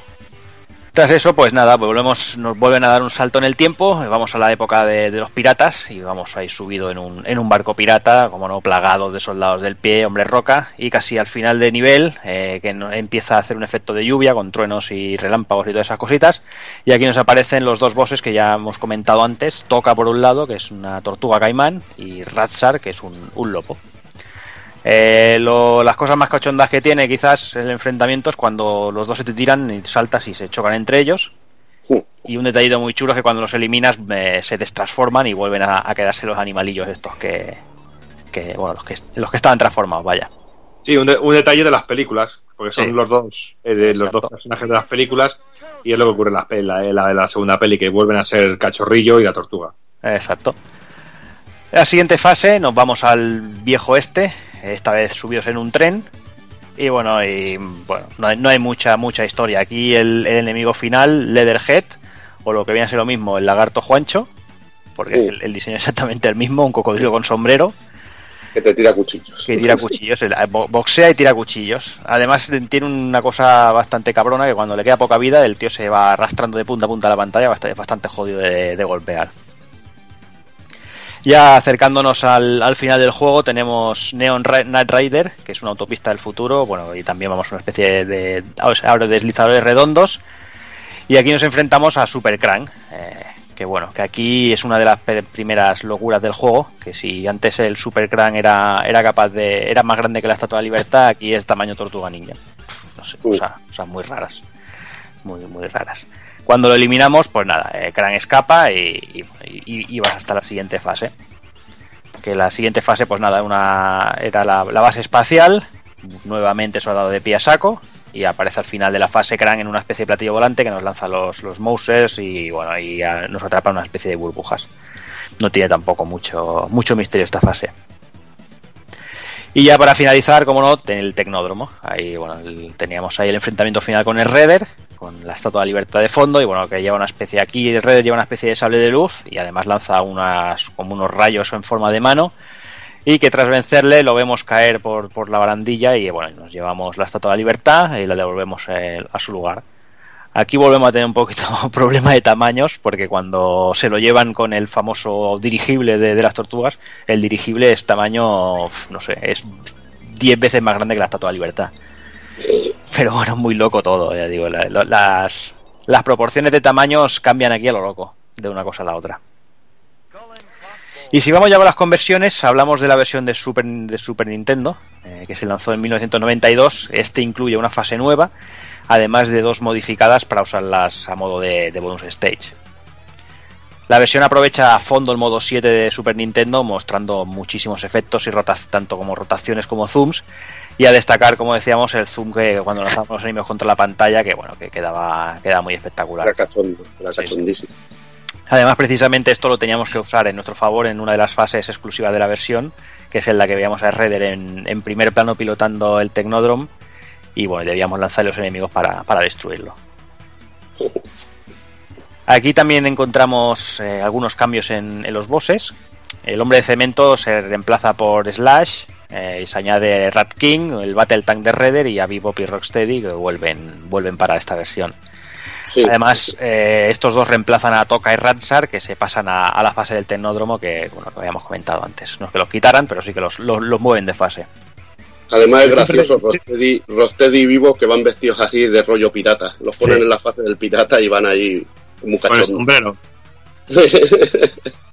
Yo siempre recordaré de, de esta versión, que lo habré contado ya en, este, pro- en el programa alguna vez, o creo que sí que lo he contado, que cuando venía de comprar el juego, me acuerdo que, que fuimos a casa de mi abuela, que vive cerca de, de mi casa, y paramos en casa de mi abuela y yo no quería estar con mis abuelos porque solo quería ir a casa a poner el cartucho, la consola.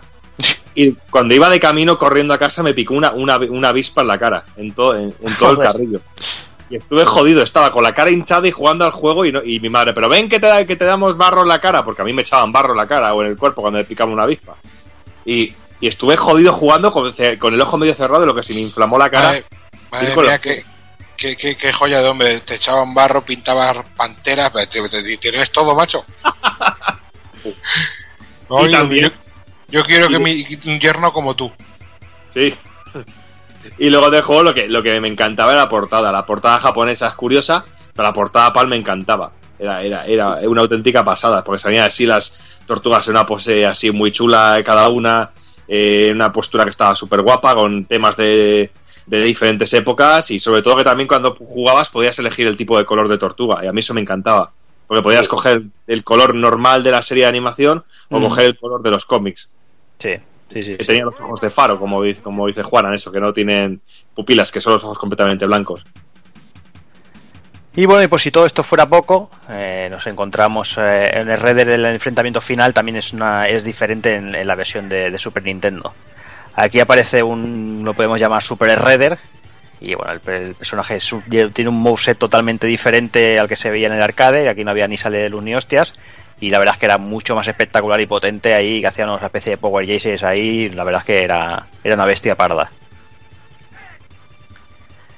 Y bueno, y el juego se llamó Turtles in, eh, Time, el número 4, eh, Teenage Mutant Ninja Turtles 4, y bueno, y Estados Unidos, para que esto, para que fuera una secuela directa del- de la tercera parte del Manhattan Project. Eh, todo y que bueno, es que, es que esta en tercera entrega jamás llegó a lanzarse en Europa, y bueno, y eso sí de, de, nada.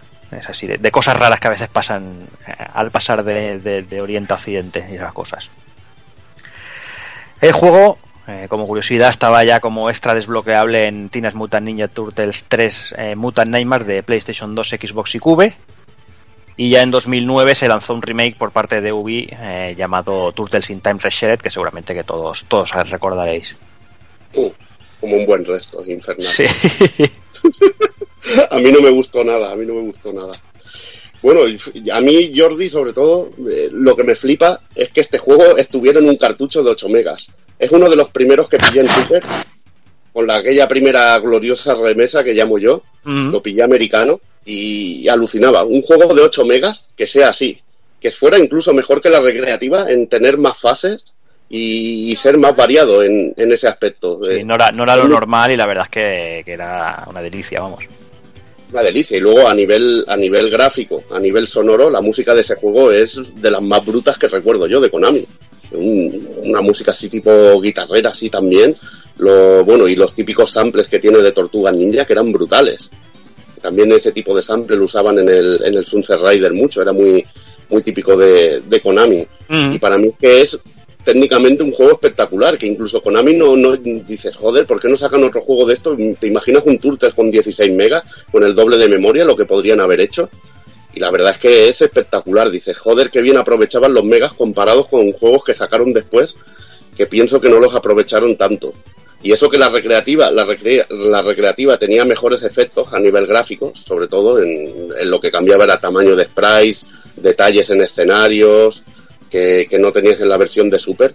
Pero es que hay que decirlo que es una versión de Super que se puede comparar al, al original y superarlo en ciertos aspectos, menos lo de, bueno, lo de poder jugar a cuatro playas. Pero el hacerlo más largo yo creo que fue todo un acierto y, y es un auténtico juegazo, uno de, de los mejores beaten ups que hay, que hay en el sistema, por no decir el mejor. Y se podía jugar a dobles también. Ahí y, está. y cómo se movía todo en pantalla, porque había, salían un montón de enemigos. Aunque fueran los sprites un poco más pequeños, pero realmente la sensación de jugar a la recreativa y jugar en casa era prácticamente la misma, porque tuvieras las animaciones de las tortugas y estaban de puta madre. Incluso Y el FX, y el las FX, FX, o, la- o la- o- las, o las frases, por ejemplo, cuando eh, antes de cada nivel que decían el nombre del nivel con voz, Sí. que decían Big Apple, 3M, y empezaba, y empezaba el nivel, el nivel, ¿sabes? Que siempre... y que dejaron las animaciones de fuego cuando se quemaban, cuando las quemabas, todas la- las animaciones cómicas la tenía. Es que era espectacular. La máquina era más burra, pero es que, joder, qué bien lo hicieron. Que cuando, cuando pisabas un pincho te golpeaba algo desde el suelo y te ibas rodando hacia atrás, te quedabas caído de culo, y caías en una alcantarilla, todos esos detallejos guapos.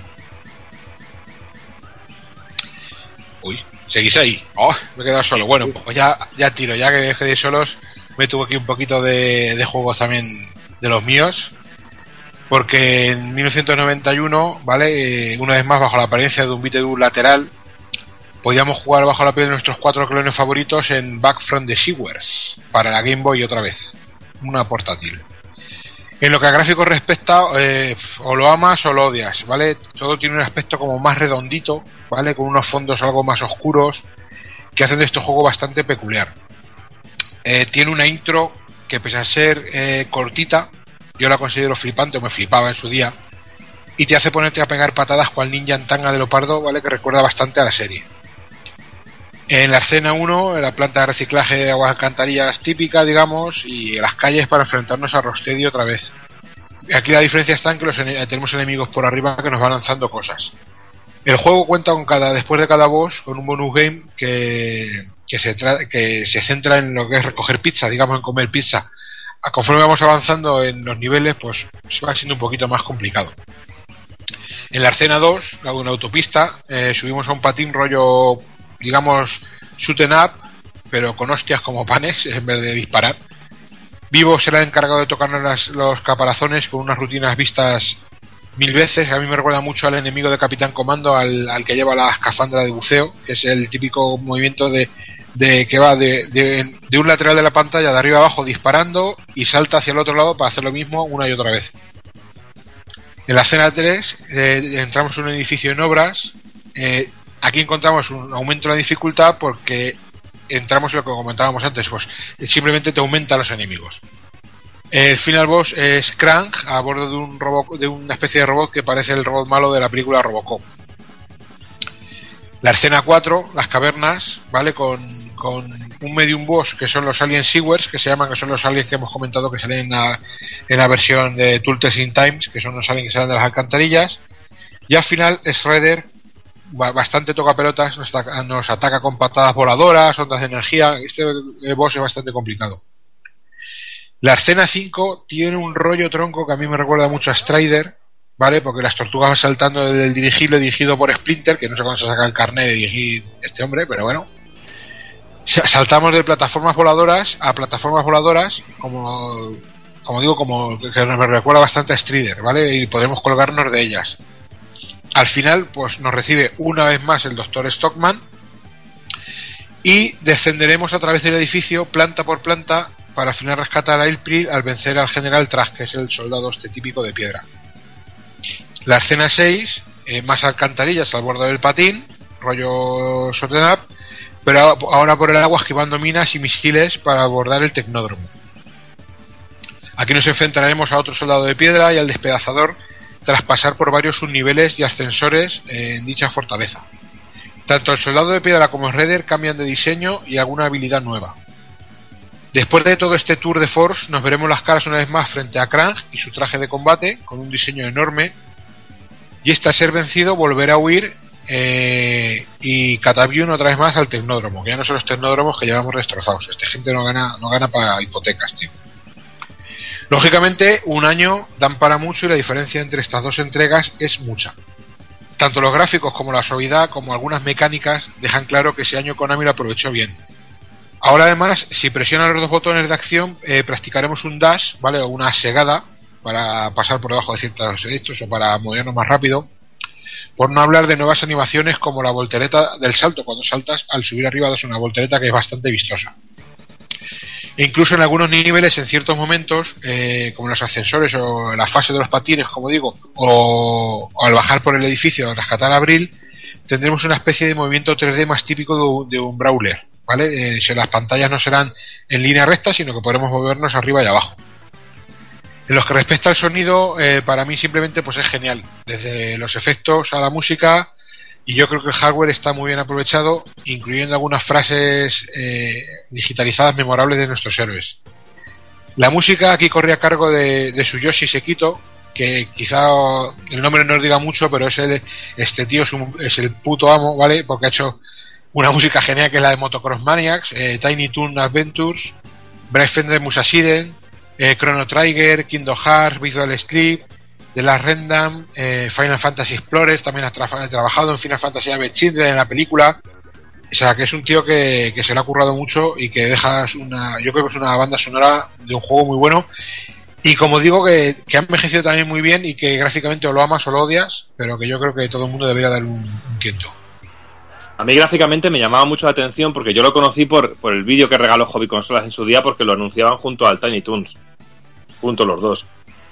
Y el. Y el. Y los gráficos me encantaban porque se veía lo que tú comentabas al principio, que eran fondos muy oscuros, pero el sprite de las tortugas ninja era súper de- súper definido, que podías verle incluso diferenciar los ojos, diferenciarles la, lo que es toda la cara, incluso el cuerpo de las tortugas, que no era un simple sprite pequeñito, que se veía de, de puta madre.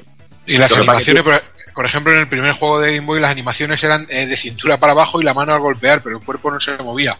Aquí, como digo, tienes la voltereta, la segada, al andar se mueven más, al agacharse se desplazan más. Eh, tiene mucho tiene- más mucho más detalle. Pero tiene ese aspecto, como tú dices, que se puede odiar a más porque tiene ese aspecto también un poquito infantil. Porque es mucho más cercano a la serie de animación. Sí, más es redondito, es lo que digo, muy, es mucho más redondito, más, más cartoon, exactamente. Y siguiendo un poquito con la telenovela de los juegos, sobre todo en, en la NES, vamos con la tercera parte, el Tortugas Ninja 3 de Manhattan Project. Para mi gusto, el mejor, el mejor juego de los tres y está incluso al nivel, para mi gusto, al nivel del arcade game, pero un poquito por encima, incluso porque tiene un montón de cosillas. Para mí es como mi título fetiche de la, NES y juego que me encantaría tener en algún momento y que algún momento me haré con él.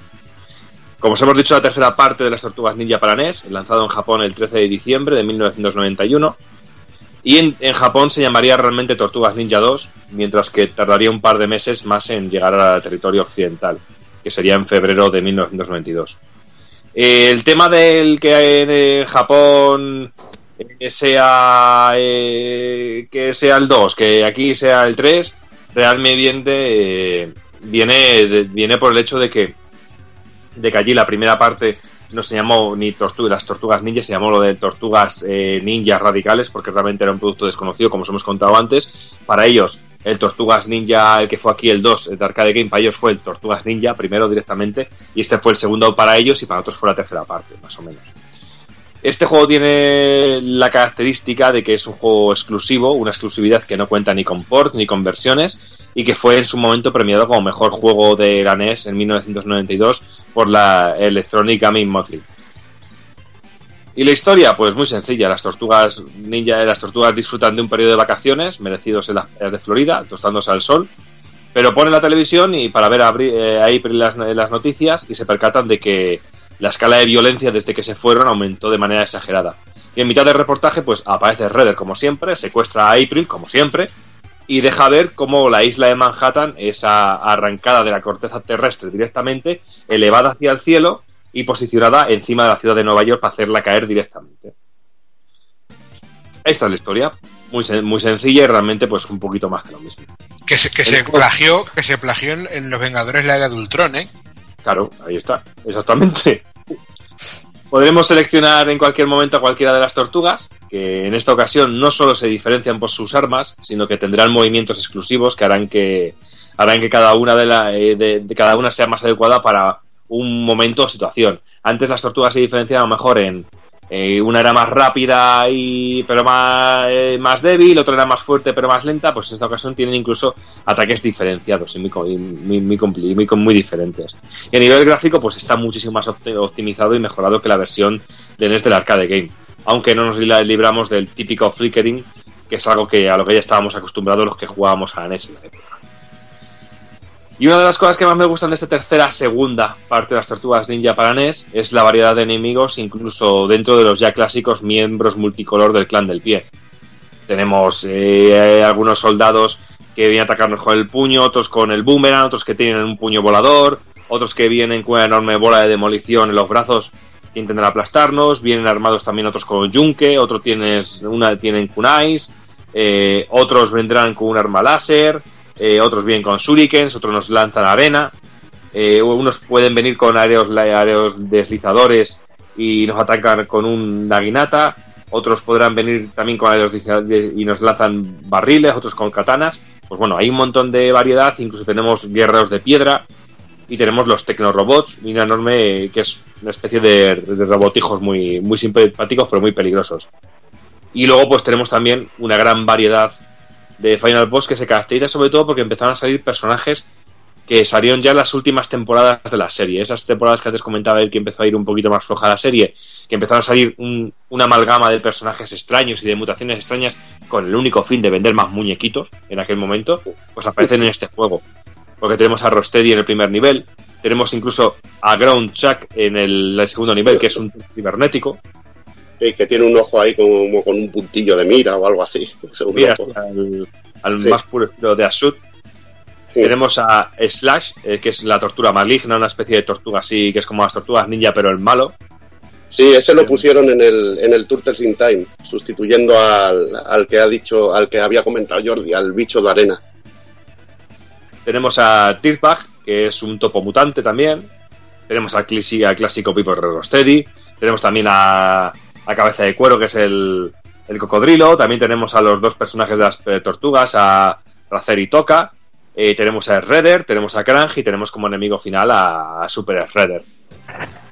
Un juego como yo digo, que, que está de puta madre, está súper bien optimizado, incluso algo más que el fantástico Tortugas Ninja 2 de Arcade Game, pero este añade más cositas, como que cogieron el gustillo, es la base realmente del arcade game, pero llevándola a un punto más, un poquito más arriba y un poquito más variado y aprovechando las características de la NES, sobre todo en este momento que ya estaba eh, súper conocido el sistema y se podía hacer auténticas virguerías con la, Nintendo en, en este momento.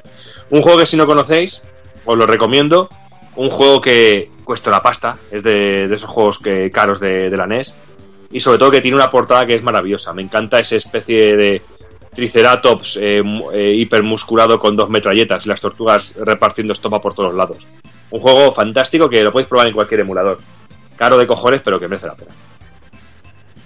Y volvemos otra vez a, los 16 bits en 1992 con Teenage Mutant Ninja Turtles Hyper Stone Haze, la primera entrada de estos personajes en Mega Drive y que en sí adapta muchísimos elementos de, de Turtles in Time. En esta ocasión, bueno, la historia es también muy parecida, pero cambian cositas sutilmente.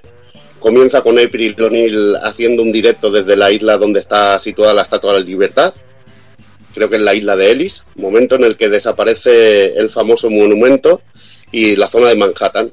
Y el responsable de esto, ¿quién va a ser? Pues el malvado Trinchan, que es el nombre que le encanta ahí al Kafka, es Redder, ha usado la, piedra llamada Hyperstone Haze de la dimensión X para convertir en, en miniaturas todo lo, todo lo que ha, lo que ha desaparecido.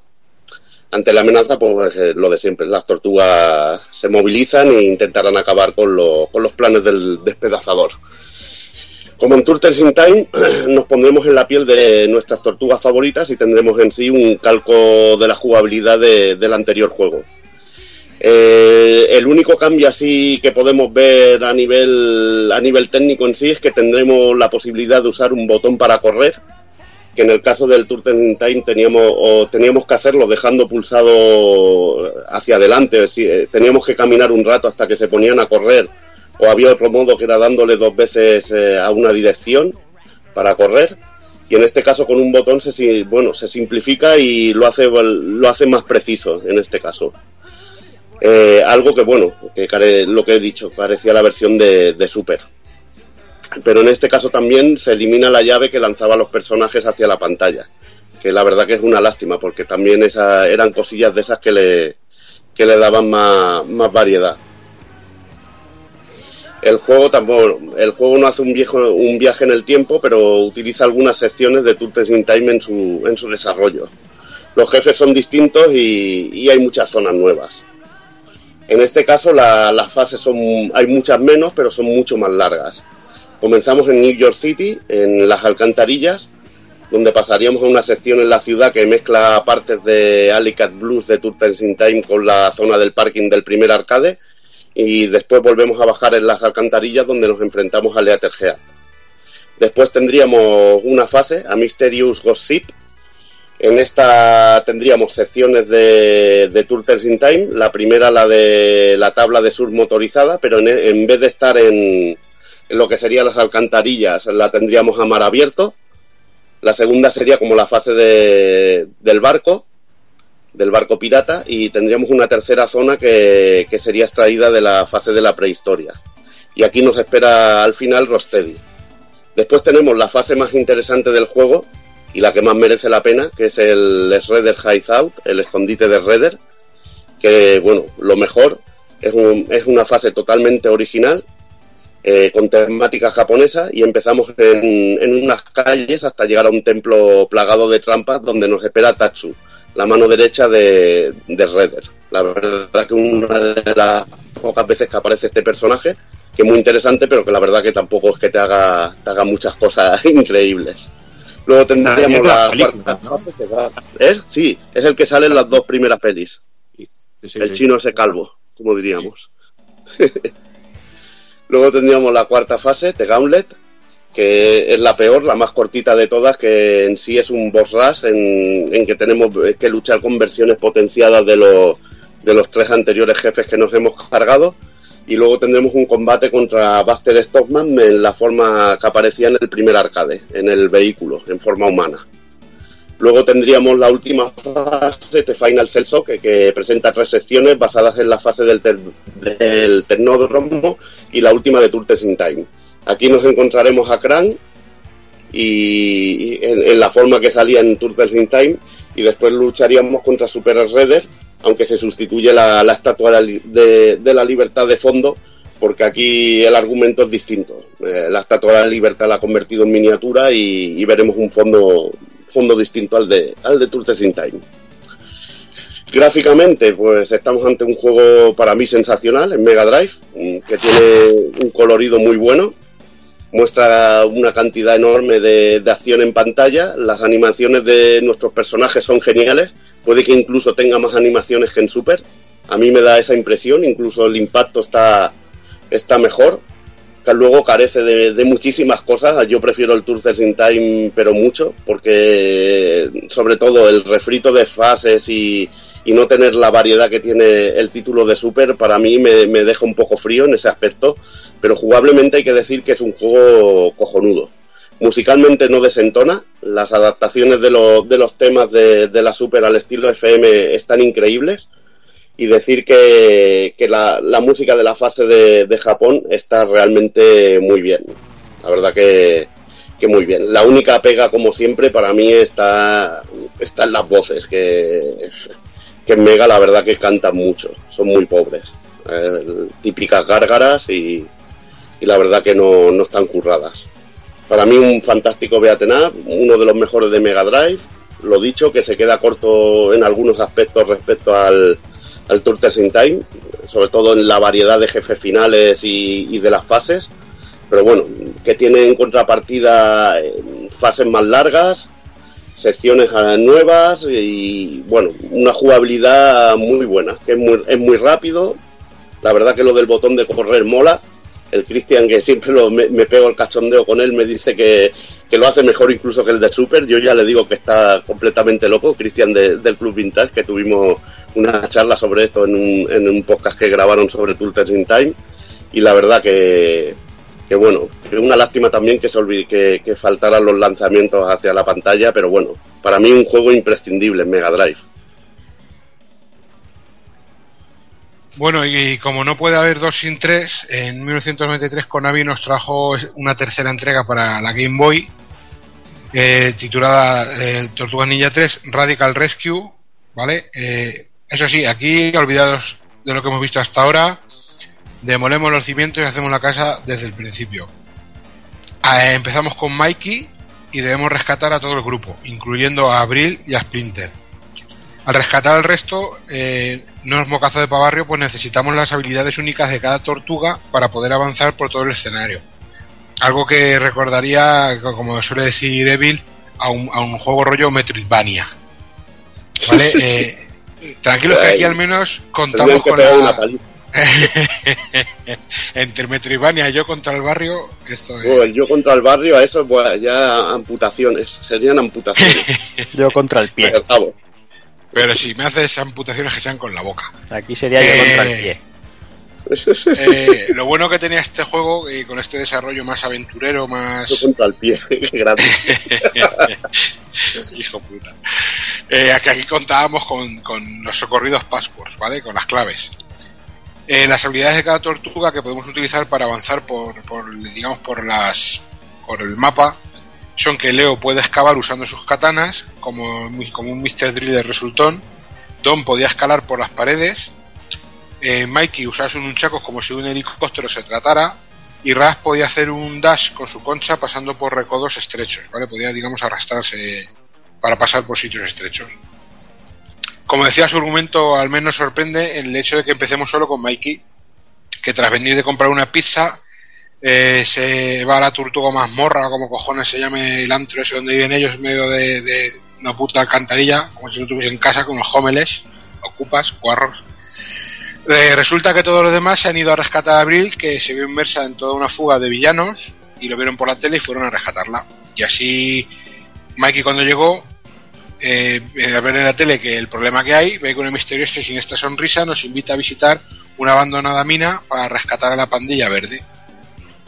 Eh, lógicamente la cueva dará paso a otras localizaciones, ¿vale? Eh, pocas más, porque básicamente el juego se desarrolla en esa cueva y en una fábrica y algún escenario abierto fuera de la cueva con árboles y tal, presentando un juego mucho más aventurero y plataformero.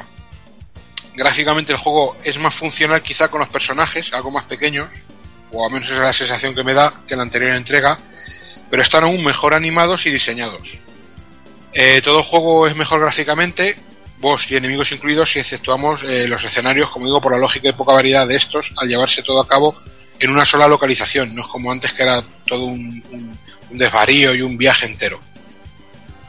Eh, como boss nos encontramos a, a Scratch, que es el gato mutante con traje de fugado, eh, Dirtbag, que es el, el topo que hablaba antes de Doki, un Triceraton, que es otro de los personajes clásicos del juego, eh, Scalatail, que es una serpiente loca que tiene manos con serpientes, serpientes y cañones por todos lados, un personaje realmente loco, como decíamos antes, y Redder, o, o más bien una versión, digamos, Cyber Redder.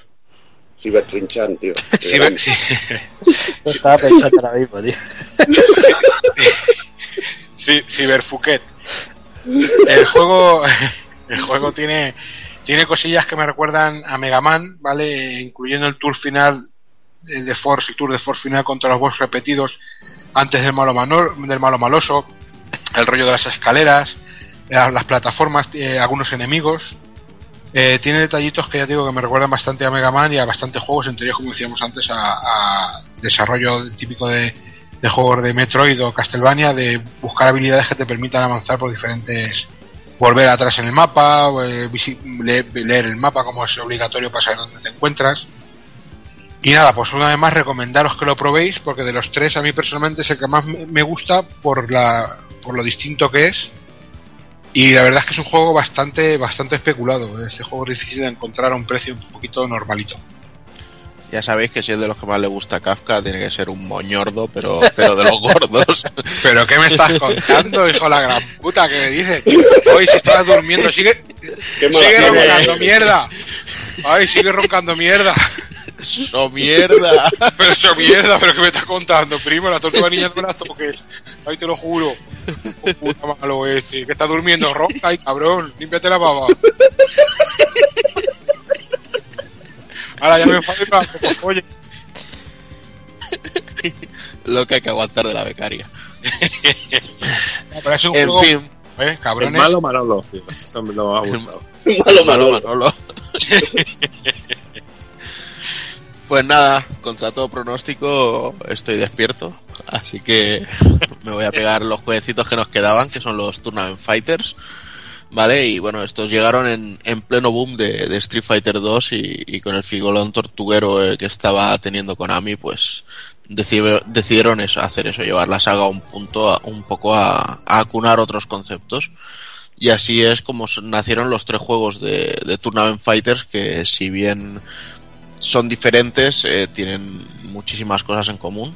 Bueno, al menos los de Super y Mega, el de Nintendo, pues el pobrecito hizo lo que pudo, es como, como el hijo tonto.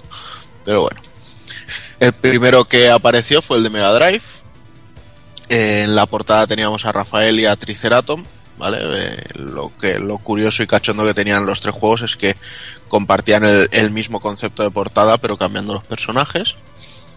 Eh, como personajes jugables teníamos a las cuatro tortugas, a Casey Jones y a April O'Neil, que tenía una técnica maravillosa de hacer arañazos. Rey, Rey Filet, que era una especie de, de mantarraya de estas. Ese sí que tiene nombre de, de, de cadena de, de cadena de hamburgueserías. El Rey Filet ves, el, el Rey Filet Miñón. en tres y el Trinchet, a mí me matáis. Pero esto, esto ya es nombre original, ¿eh? Ya no, yo ya no soy de los de Abril O'Neill ni, lo- ni de los de mm, Trinchan. Yo, los nombres que son. Y luego había otro personaje que se llama Sisyphus, que era Beetle en Japón. Sí, el, el Sífilus. Es una veneria, pero ya, ¿eh? Suena como llamar al gato, tío. Sí, Sí, tío. Y como jefes finales, pues tenía al trío que eran Triceraton, Kang y, y Karai. Que bueno, Karai hacía, si no me falla la memoria, su primera aparición en videojuegos con, con esta saga. Decir que en el modo historia, pues todos los personajes a los que nos enfrentábamos eran clones creados por eh, Kang, o sea, por Krang, perdón, excepto los tres finales que, que eran los que debían ser. Eh, jugablemente, pues el título se adaptaba al, al mando de la Mega Drive, o sea que teníamos tres botones de uso. Estaba el de puño. ¿eh? Más preciso. Sí. Estaba. Yo me estaba despollando porque Ratchet and Crank, tío. Lo que le viene. Te estaba viniendo a la mente lo de Clan antes la falla del subconsciente al, Sí, sí. a Juanan que le está esperando el nuevo y, y mira. Oye, hoy, hoy, hoy tenemos el gilipollas subido o qué pasa? No sé, Casca está encima de la silla. Bueno, pues eso, que se jugaba con tres botones que eran para puños, patadas y hacer burlas. Y entonces para poder hacer ataques más fuertes, pues necesitábamos pulsar la, la dirección para, para que el ataque fuera un poco más poderoso. Eh, luego teníamos también Killer Moves, que son los, los típicos de Desperation que desde hace unos añitos han, han abarcado la mayoría de juegos de lucha y principalmente sirven para, para eso, para destrozar al, al rival sin, sin ningún tipo de perdón ni piedad. Tenía un modo de juego muy bestia, se llamaba Tournament, que teníamos que enfrentarnos con 88 enemigos con una sola barra de vida, o sea, eso sí que es un, un survival y lo demás son tonterías. Y bueno, tenía detallitos molones en los escenarios como un, cambio, ¿sabes? Que pasaban, generalmente era de, de arriba hacia abajo, que el escenario era como que pasábamos a otro plano. Y bueno, decir un poquito que el- la historia de este juego en sí es rescatar a Splinter de las garras de Krang, que se lo había llevado a su multiverso mini raro este que tenía. Y lo que os he dicho antes, que básicamente teníamos que enfrentarnos a, a los clones que habían creado y a los, y a los tres jefes finales. Por Gráficamente, cierto, que por cierto te corto porque menuda mierda es Sensei Splinter que cada dos por tres lo, lo, lo secuestran. O sea, ¿esto, esto qué es, tío? es como Jesucristo se sacrifica o algo, ¿no? Será eso. Coño, es lo O sea- que tiene que ser una rata, tío. Le pone una trampa con un cacho queso, tío, y siempre Y de cabeza, ¿no?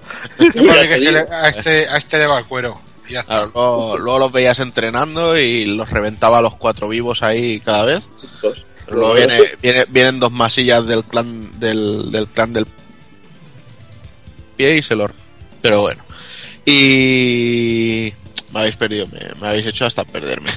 Ah, eh, Iba a gráficamente, gráficamente la verdad es que el título no estaba mal. No era tampoco la panacea, pero bueno, eh, tenía uno, los diseños no eran malos del todo, aunque es que comparándolo con el de Super Nintendo salía perdiendo en todo. Entonces es, Sí. es, Bueno, es un menos poco, una es un cosa, poco- sí. es, es un poco extraño decir que, que estaba muy bien y sin embargo decir que era peor que el otro, pero bueno, es que es lo que hay.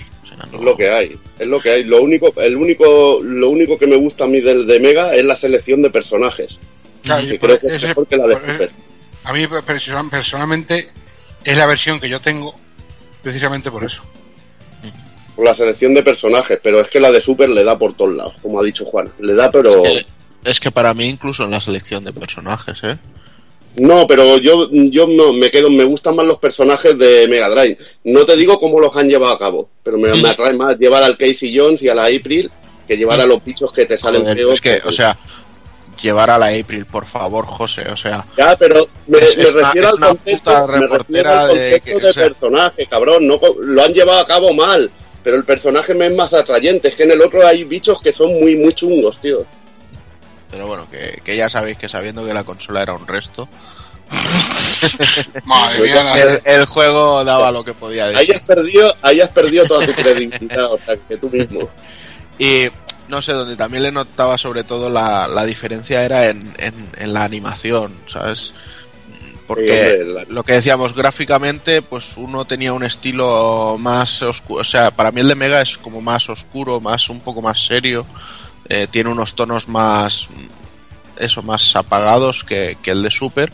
Embargo, en Super veíamos unos gráficos más brillantes, más coloridos, etcétera, etcétera. El escenario y la jugabilidad que era más un, era un Street Fighter, era la jugabilidad tenía cara y ojos. Sí. El sistema de combate con cuatro botones que le da, pa- le da por todos lados. Le da por todos lados. Y nada, bueno, pues casi que sí que pasamos directamente ya al de Super porque el de Mega no, no daba para mucho más.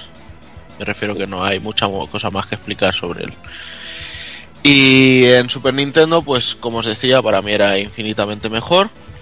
Eh, en portada aquí teníamos a Donatello y a Armagón, que era un Street Shark que hacía un cameo por lo menos. Uh, El planteo de personajes es mínimamente más amplio que el de Mega, creo que era un personaje más. Sí. Y es que teníamos a las cuatro tortugas, War, que es una especie de, de Triceratops púrpura, Aska, que es un personaje inventado, que bueno, llegó Este nuevo al juego y que tuvo bastante censura. Luego ya comentar un poquito. Wingnut, que es un murciélago muy extraño. Chromedom, que era un- una especie de, de clon robótico de Shredder, pero en chiquitajo, y que estaba bastante guay. Y Armagón, que es el, el tiburón que os he comentado antes. Y luego a nivel de jefes finales teníamos a Rat King, que venía de, de una buena sesión del gimnasio, Cyber Shredder y Karai. Que, nuevamente, que nuevamente Karai hacía las, las labores de, de jefe final absoluto.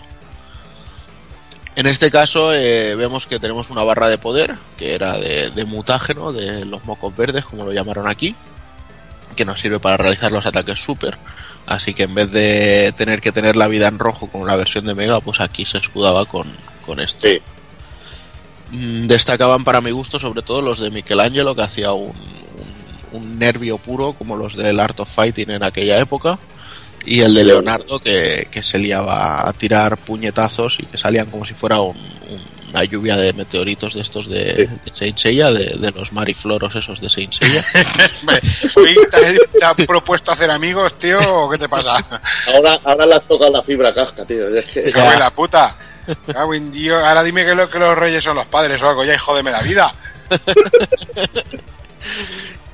Y bueno, no, pues eh, lo que os decía antes, a, a nivel de jugabilidad, el título es muy convero, le, da sopa con ondas al, al de Mega porque se pueden hacer muchas cosas. eh, muy desde los típicos saltos con patada, un gancho, meter una técnica o incluso un- una técnica súper especial de estas. O sea, es, no es demasiado difícil quitar una barra de vida entera de, de un combo si, si las cosas que hacemos son, son las correctas. Y aprovechando el mando de la Super, pues eh, teníamos una jugabilidad pues, con dos puños y dos patadas. A diferencia otra vez del juego de Mega, que esto es otro tanto positivo, cada tortuga tiene su propia voz. O sea, en el de Mega era un puto cachondeo escuchar que todas las técnicas de las tortugas sonaban igual. Pero bueno. Ya que sonaría. Y luego aparte, pues bueno, lo que os comentaba que el juego sufrió un poquito de censura en el, en el personaje de Asuka. Todos sabemos que en, en una serie de dibujos animados y videojuegos que se supone que van destinados a, a esa misma eh, rango de personas, pues un personaje que lleva un kimono de, de judo, pero solo la parte de arriba y debajo lleva un tanga, pues es lo más normal del mundo. O sea, a qué niño de 7 años no le gusta llevar a la del tanga. Entonces es, es muy gracioso porque en, en la versión japonesa la- el Asuka tiene un ataque que se lanza hacia adelante pegando un culazo y, y se ve clarísimamente, o sea, yo creo que es en- el sprite que más se curraron en, en esa parte, eh, los dos cachetes del culo y el tanga partiéndole ahí el, el- todo el hojaldre. y sin embargo, pues en, en la versión de que llegó aquí a Occidente, pues le pusieron unos shows, o sea, un medio culo de estos que, que tapaba todo. Tampoco es que tuviéramos un problemón, pero bueno. Y luego, pues también el mismo personaje tenía más censura. Ya por, por hacer, ya dijeron, hostia, pues, ¿qué podemos hacer hoy? Pues, pues vamos a censurar al personaje, no sé, por, por hacer algo. Entonces la, la animación de Victoria que tenía en, en la versión japonesa hace como un, un giro sobre sí misma y, al, al parar en seco le botan las tetas y luego levanta el brazo en pose de Victoria. Pues se ve que ese bote de tetas, aunque estuvieran tapadas, era demasiado obsceno. Y entonces lo cambiaron por una pose así de, de Shinobi en plan místico, en super seria, con unas mariposas que, que subían hacia arriba. Hombre, ¿quién, quién nos ha cascado una paja con un bote de tetas de... Ganui, ¿verdad? Claro. Pausabas, ¿no? El, el Fatal Fury especial en la Super. Con el final de la chuli de Street Fighter, pues no me echo yo pajas. Adiós. En fin, y lo que os decía, eh, este Tournament Fighters para mí fue un juego muy bueno, un título muy muy guapo basado en, la licencia de las Tortugas Ninja. Eh, creo personalmente que le he echado muchas más horas y muchos más alquileres que al, que al Turtles in Time, porque no olvidéis que aquí el resto de los pulpos eran en plan, no, sí, yo me compro un alijo de juegos de Super, me compro no sé qué, el otro iba con su copión, yo no, yo iba al videoclub y alquilaba los juegos. Esa diferencia de 3-4 años eh, se tenía que notar en algo. Y sí, la verdad es que llegó un momento que yo creo que el del videoclub debería de haberme regalado el juego porque yo creo que le pagué las 10.000 pelas que costaba tranquilamente. Pero bueno. Musicalmente es una, es una burrada, eso no, no lo he comentado, pero es que este juego tiene una música también que para mí es espectacular. A mí el tema de del Cyber Trinchan, del de Redder, es brutal, tío. Me parece brutal, tío. El- es uno de los mejores temas que he escuchado en, en una Super. eh, es muy corto, dura unos 30 segundos y se vuelve a repetir, pero es que está orquestado de una manera increíble. Y luego lo que hemos dicho, que tiene una calidad cercana a la de una recreativa. No me extraña que lo, no lo dejaras de alquilar, porque ya lo Es digo, era, una era loquísimo. Y además, bueno, también ayudaba el tema de que el, el modo historia, eh, una vez más, sí, era rescatar a Splinter, como no, pero estaba llevado con, con escenas, había eh, viñetas así dibujadas con diálogos, no sé, ibas viendo un poco cómo viajabas, ¿sabes? Tenía, tenía un, un rollete de seguir la historia que estaba muy chulo. Y luego, pues bueno, llegó la, la versión Nintendo, que fue la última en salir. Creo que fue en el 94, o sea que incluso hasta nos la podríamos ventilar, pero bueno, como para no faltarle al respeto a esta consola que en estos momentos ya no daba más de sí, pues tampoco hablaré mucho de él, sobre todo porque tampoco lo toqué, entonces no, no sería correcto. Eh, decir que en la portada salen Leonardo y Hothead, que es el personaje que se llevaron para este título, y que bueno, las limitaciones de la consola hacen que, que tengamos las cuatro tortugas, eh, Casey Jones y Hothead como personajes jugables, que bueno, tendrían también el, el toque final con, con Shredder. Lo que sí que me gu- gusta mucho con los Turtles in Times y el Liberstone Haste y, otros juegos, que aunque el concepto acabe siendo el mismo y veamos que, que sea es la versión Super y la versión Mega, pero a, a la vez son muy diferentes entre sí, ¿vale? Porque el, el detalle este de decir, bueno, en, en Mega Drive tengo las cuatro tortugas, lógicamente, y, y tengo un plantel de personajes, y en Super Nintendo tengo las cuatro tortugas, pero añado otros. Decir, bueno, eh, tú te quedas con Krang y yo me quedo con Cyber y tú te quedas con estos bichos y yo, o sea, me, me parece muy guay eh, que, que jugasen de esa manera, decir, porque bueno, ahora imagino que en aquel entonces no sería mucho el caso, pero eh, la gente que tuviera ambas máquinas y quisiera tener los dos juegos ya no se encontraban ante el mismo título 100%, es que ni siquiera las técnicas especiales eran, eran las mismas para, para los personajes ni los killer moves, o sea, aunque el concepto sea el mismo, son dos juegos que podríamos considerar completamente diferentes. Y eso, Eso lo hacía mucho, eso Juanan lo hacía mucho Konami. Ujú. Porque, por ejemplo, Sparster sacó dos versiones también del juego. Y también lo hizo también, por ejemplo, con los Tiny Toons. Que en Super había uno y en Mega Drive había otro, de estilos totalmente distintos.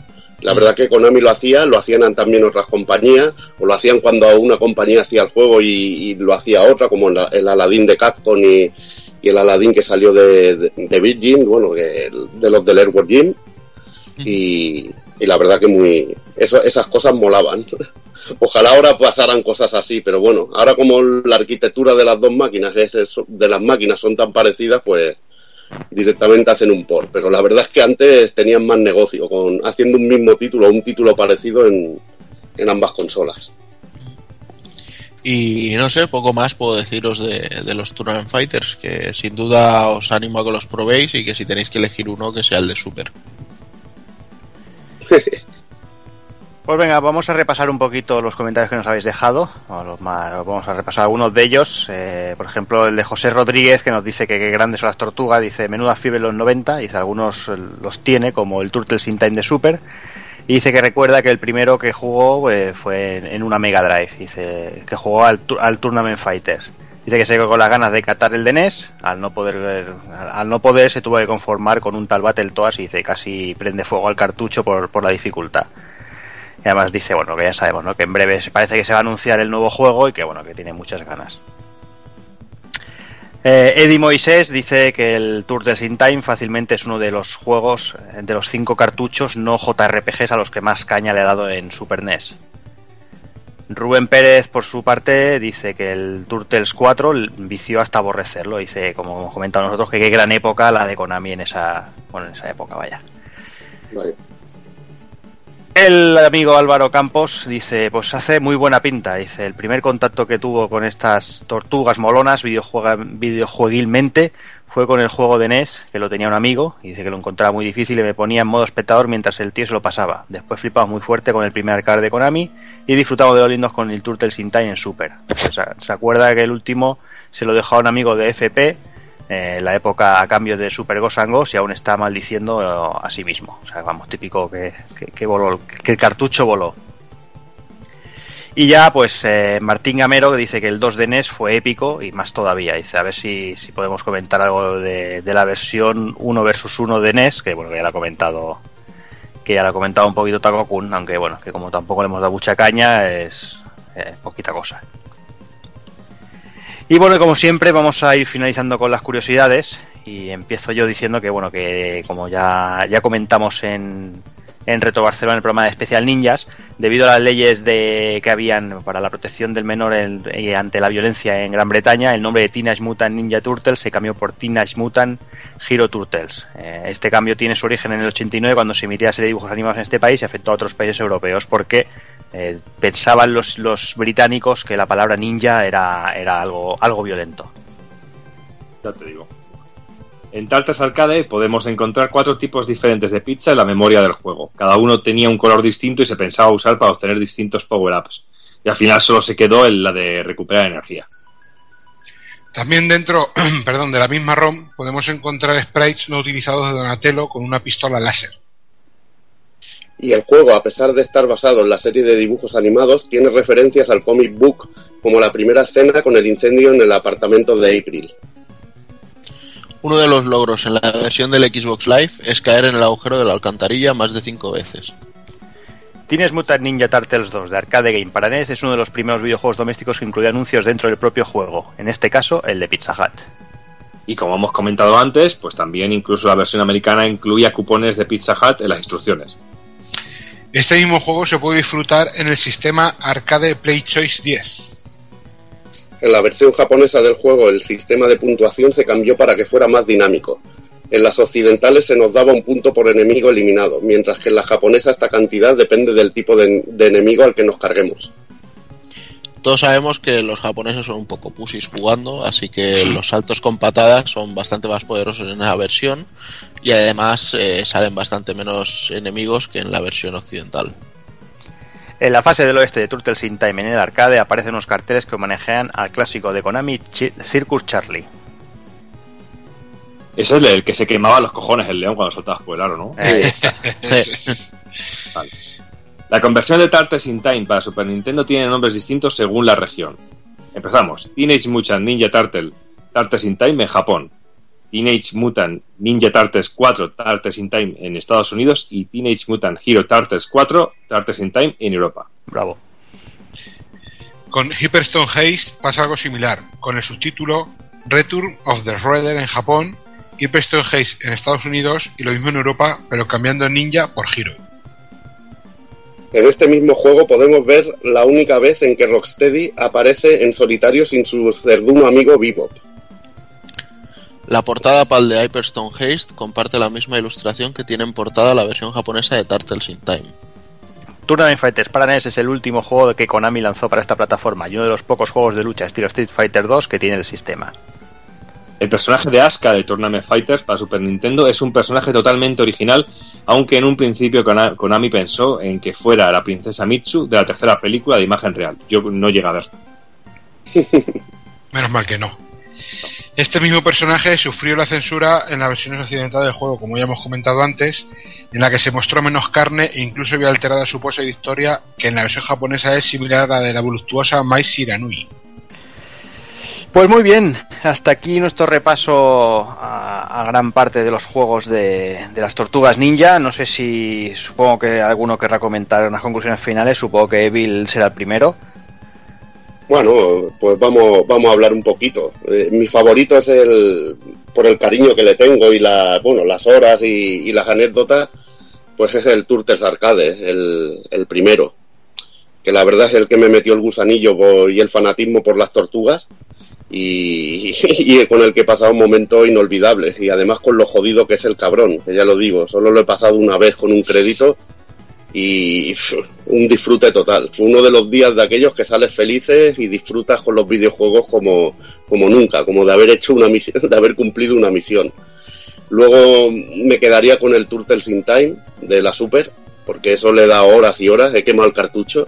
Eso no he parado, no me creía que, que- no me creía lo que podía hacer esa consola. Siempre que me llevaba la consola para enseñársela a un colega, llevaba ese juego para, para que lo viera y dijera, joder, menuda máquina y increíble y, nada.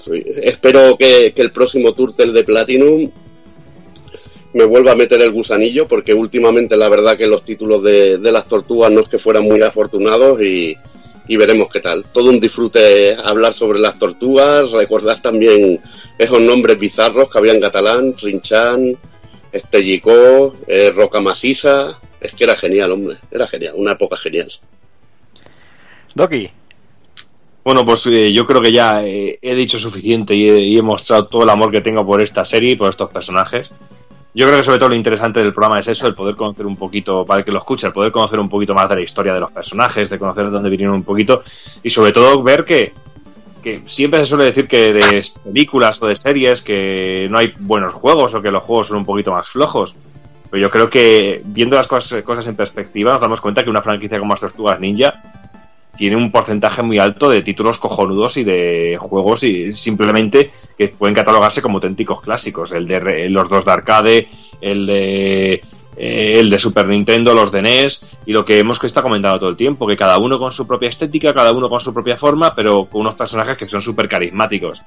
Y que, no sé, de esos programas que disfrutan muchísimo haciéndolo, muchísimo, tanto investigando, tanto como, eh, como, como volviendo a rejugar los juegos y sobre todo el redescubrir eso, el saber que un juego como el arcade, el primero de arcade, que yo tenía muy buen recuerdo de él, pero que lo pones a día de hoy y que me parece increíble cómo se ve a día de hoy, me sorprende gráficamente las cosas que tiene el primero.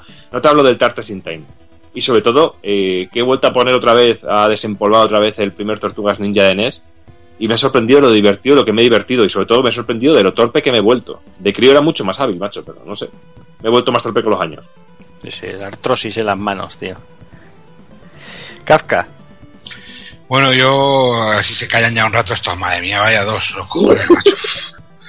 Yo no, eh, que dejé de decir que no hayáis dicho ya vosotros. Pues simplemente que, que hemos puesto el corte donde lo hemos puesto, ¿vale? Pues por, porque tenemos que poner un corte y hablar de retro. Pero yo me gustaría reivindicar el juego, aunque digáis cansino, porque por Twitter ya lo he dicho y lo he dicho muchas veces.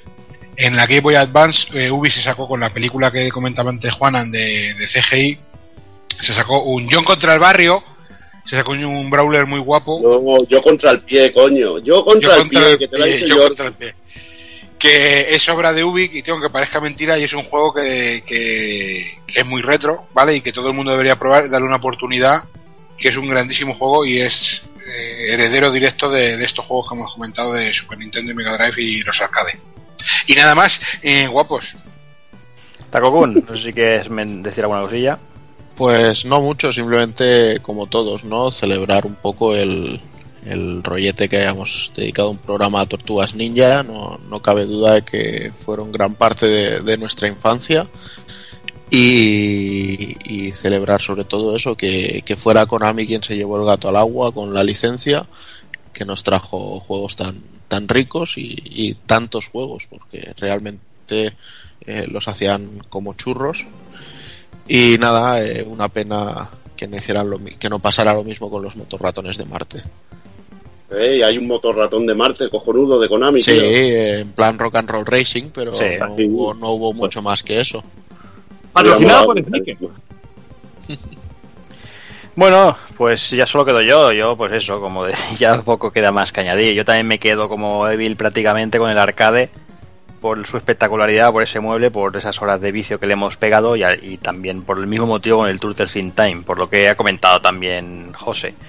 Eh, eso de, de poder ver prácticamente una recreativa mejorada incluso en casa es era- en aquel momento era, era la hostia, era, era algo poco usual y la verdad es que se agradecía y mucho. Y como hemos empezado el programa, eh, Tortugas Ninja son uno de los iconos ochenteros, noventeros de nuestra infancia de- y nuestra juventud, que, que ahí están y que tanto cariño les tenemos como a muchas otras cosas, que poco a poco irán saliendo seguramente en otros programas. Y la verdad es que, que bueno, que, que merece mucho la pena. Así que los que no hayáis podido probar alguno de los juegos, eh, aprovechar y hacerlo porque hay juegos de muy buena calidad y, y muy divertidos.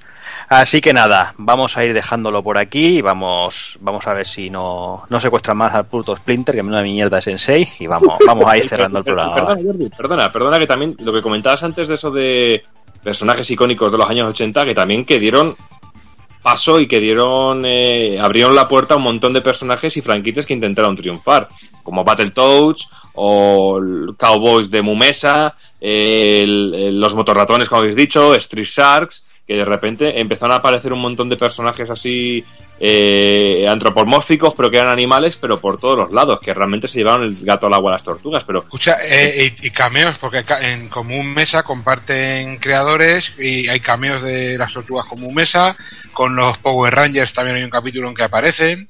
Sí. O sea que, que hay, hay muchos detallitos que nos hemos dejado por ahí. Bien, ya está, ya, ya os habéis cansado. Ya nos hemos dado, sí. pues lo dicho. un. ¡Cállate, coño! Venga, silencio a todos, cabrones, que tiro la llamada. Pues nada, lo dicho, vamos por el ending, va.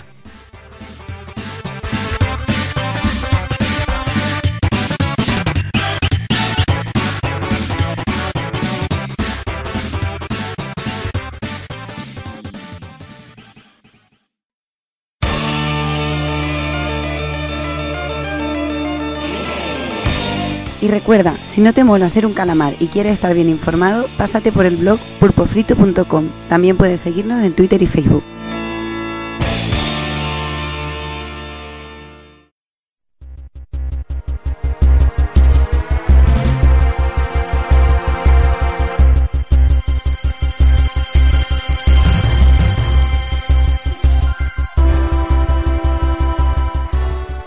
Pues nada, hasta aquí el programa. Casi tres horitas hablando de, bichos verdes y esas cosas que tanto nos gustan y nos hacen disfrutar. Y ya poco, poco nos queda más que despedirnos. Empiezo despidiéndome del señor Kafka. Bueno, pues nada, yo para despedirme de tan ilustre programa os he escrito un soneto. No es gran cosa, pero puede estar a la altura de vuestra inteligencia, a ver qué os parece. Os lo dedico con todo mi cariño y todo mi corazón. Dice así. Borja es Mickey como un niño por su humor. Juanan es Raf por su sarcasmo y su mala leche atroz. Cero es Leo por su liderazgo ario y férreo. Evil es Splinter por ser el yayo y su mangurreo. Yo, indiscutible, soy Don por el tamaño de mi palo juguetón. Pues eso la hizo ya está, coño.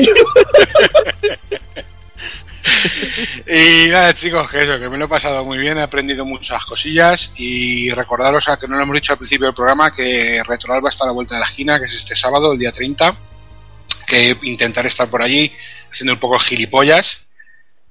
Y que es buena gente, tío, que el que pueda acercarse que se acerque, que es gente que merece mucho la pena, son encantadores, aquello es un evento que está muy bien, es muy cuco, muy muy, yo que sé, muy cercano y para echar unas risas, echar unas cervezas, eso siempre está bien. Y lo dicho, que me he cascado de cervezas, ¿sabes? Aquí hablando con vosotros, aquí de gilipollas. Y nada, chicos, un beso y recordad que mi cuerpo es vuestro para lo que queráis. Ay, ay, lo tendremos, lo tendremos en cuenta. Venga, me despido también, señor Doki.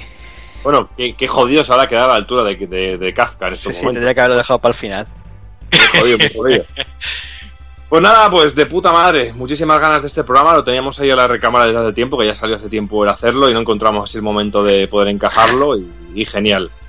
Genial por todo lo que hemos comentado antes, el poder eh, hacer un poquito de recopilación de historia, eh, utilizar el, el recuerdo que hemos tenido todos con la serie, las diferentes formas de ver, porque siendo cada uno de un punto diferente, uno, unos del norte, otros de Invernalia, otros de, de aldeas ocultas en el centro de España y todo eso, y que tengamos todos el cariño que tenemos por, por, por una serie, por unas tortugas mutantes adolescentes, ninjas o héroes, como quieras, pues es una pasada el ver que, que yo creo que poca gente de nuestra generación eh, era reacia a ello. Y yo creo que, que es de esos podcasts que normalmente siempre me escucho los programas, pero este es de los que guardaré con mucho cariño y me escucharé dos o tres veces porque me ha encantado poder charlar y hablar sobre las tortugas.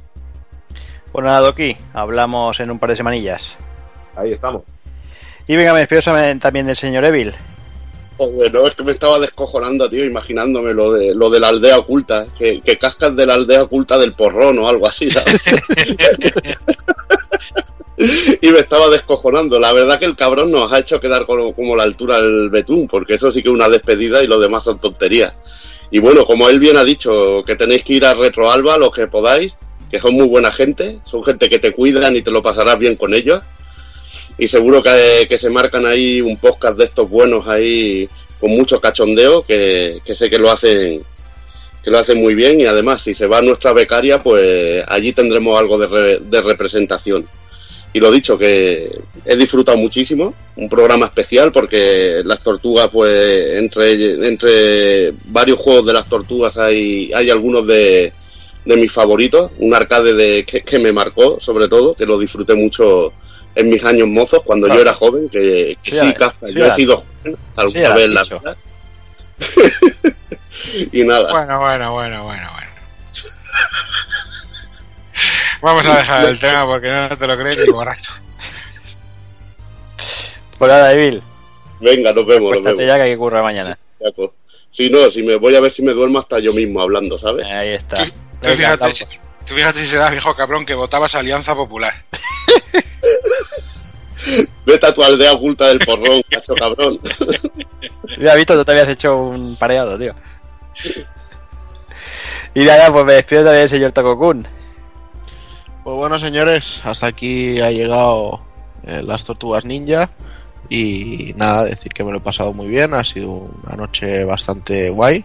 Prueba de ello es que no me he dormido. y poco más. Muchas gracias a todos por escucharnos. Y, nos vemos en un par de semanitas con el programa actual. Ahí está. Pues nada, por mi parte, lo mismo. Despedime de todos vosotros, que habéis estado ahí estoicamente aguantando, como hablamos de, de zoofilia. Y básicamente eso, recordaros, en dos semanitas volvemos con el actual, con ese análisis de Xenoblade Chronicles. Y de aquí un mesecito, si no pasa nada, volvemos hablando de, un gran juego, un- una gran saga, por decirlo, por llamarlo de así, que no apareció completa por este país, pero bueno, o siempre está, siempre se ha podido jugar de, de, de maneras, de otras, de otras maneras. Y hablamos de, de la que quizás es, es una de las heroínas del videojuego más, más conocidas. Y bueno, hablamos, sí, como, como no, de Parasitive, que bueno, que, que hablaremos de todo, de toda la saga. Así que nada, como siempre os digo, señoras, señores, niños, niñas, portaros bien, ser buenos y un saludo a todos.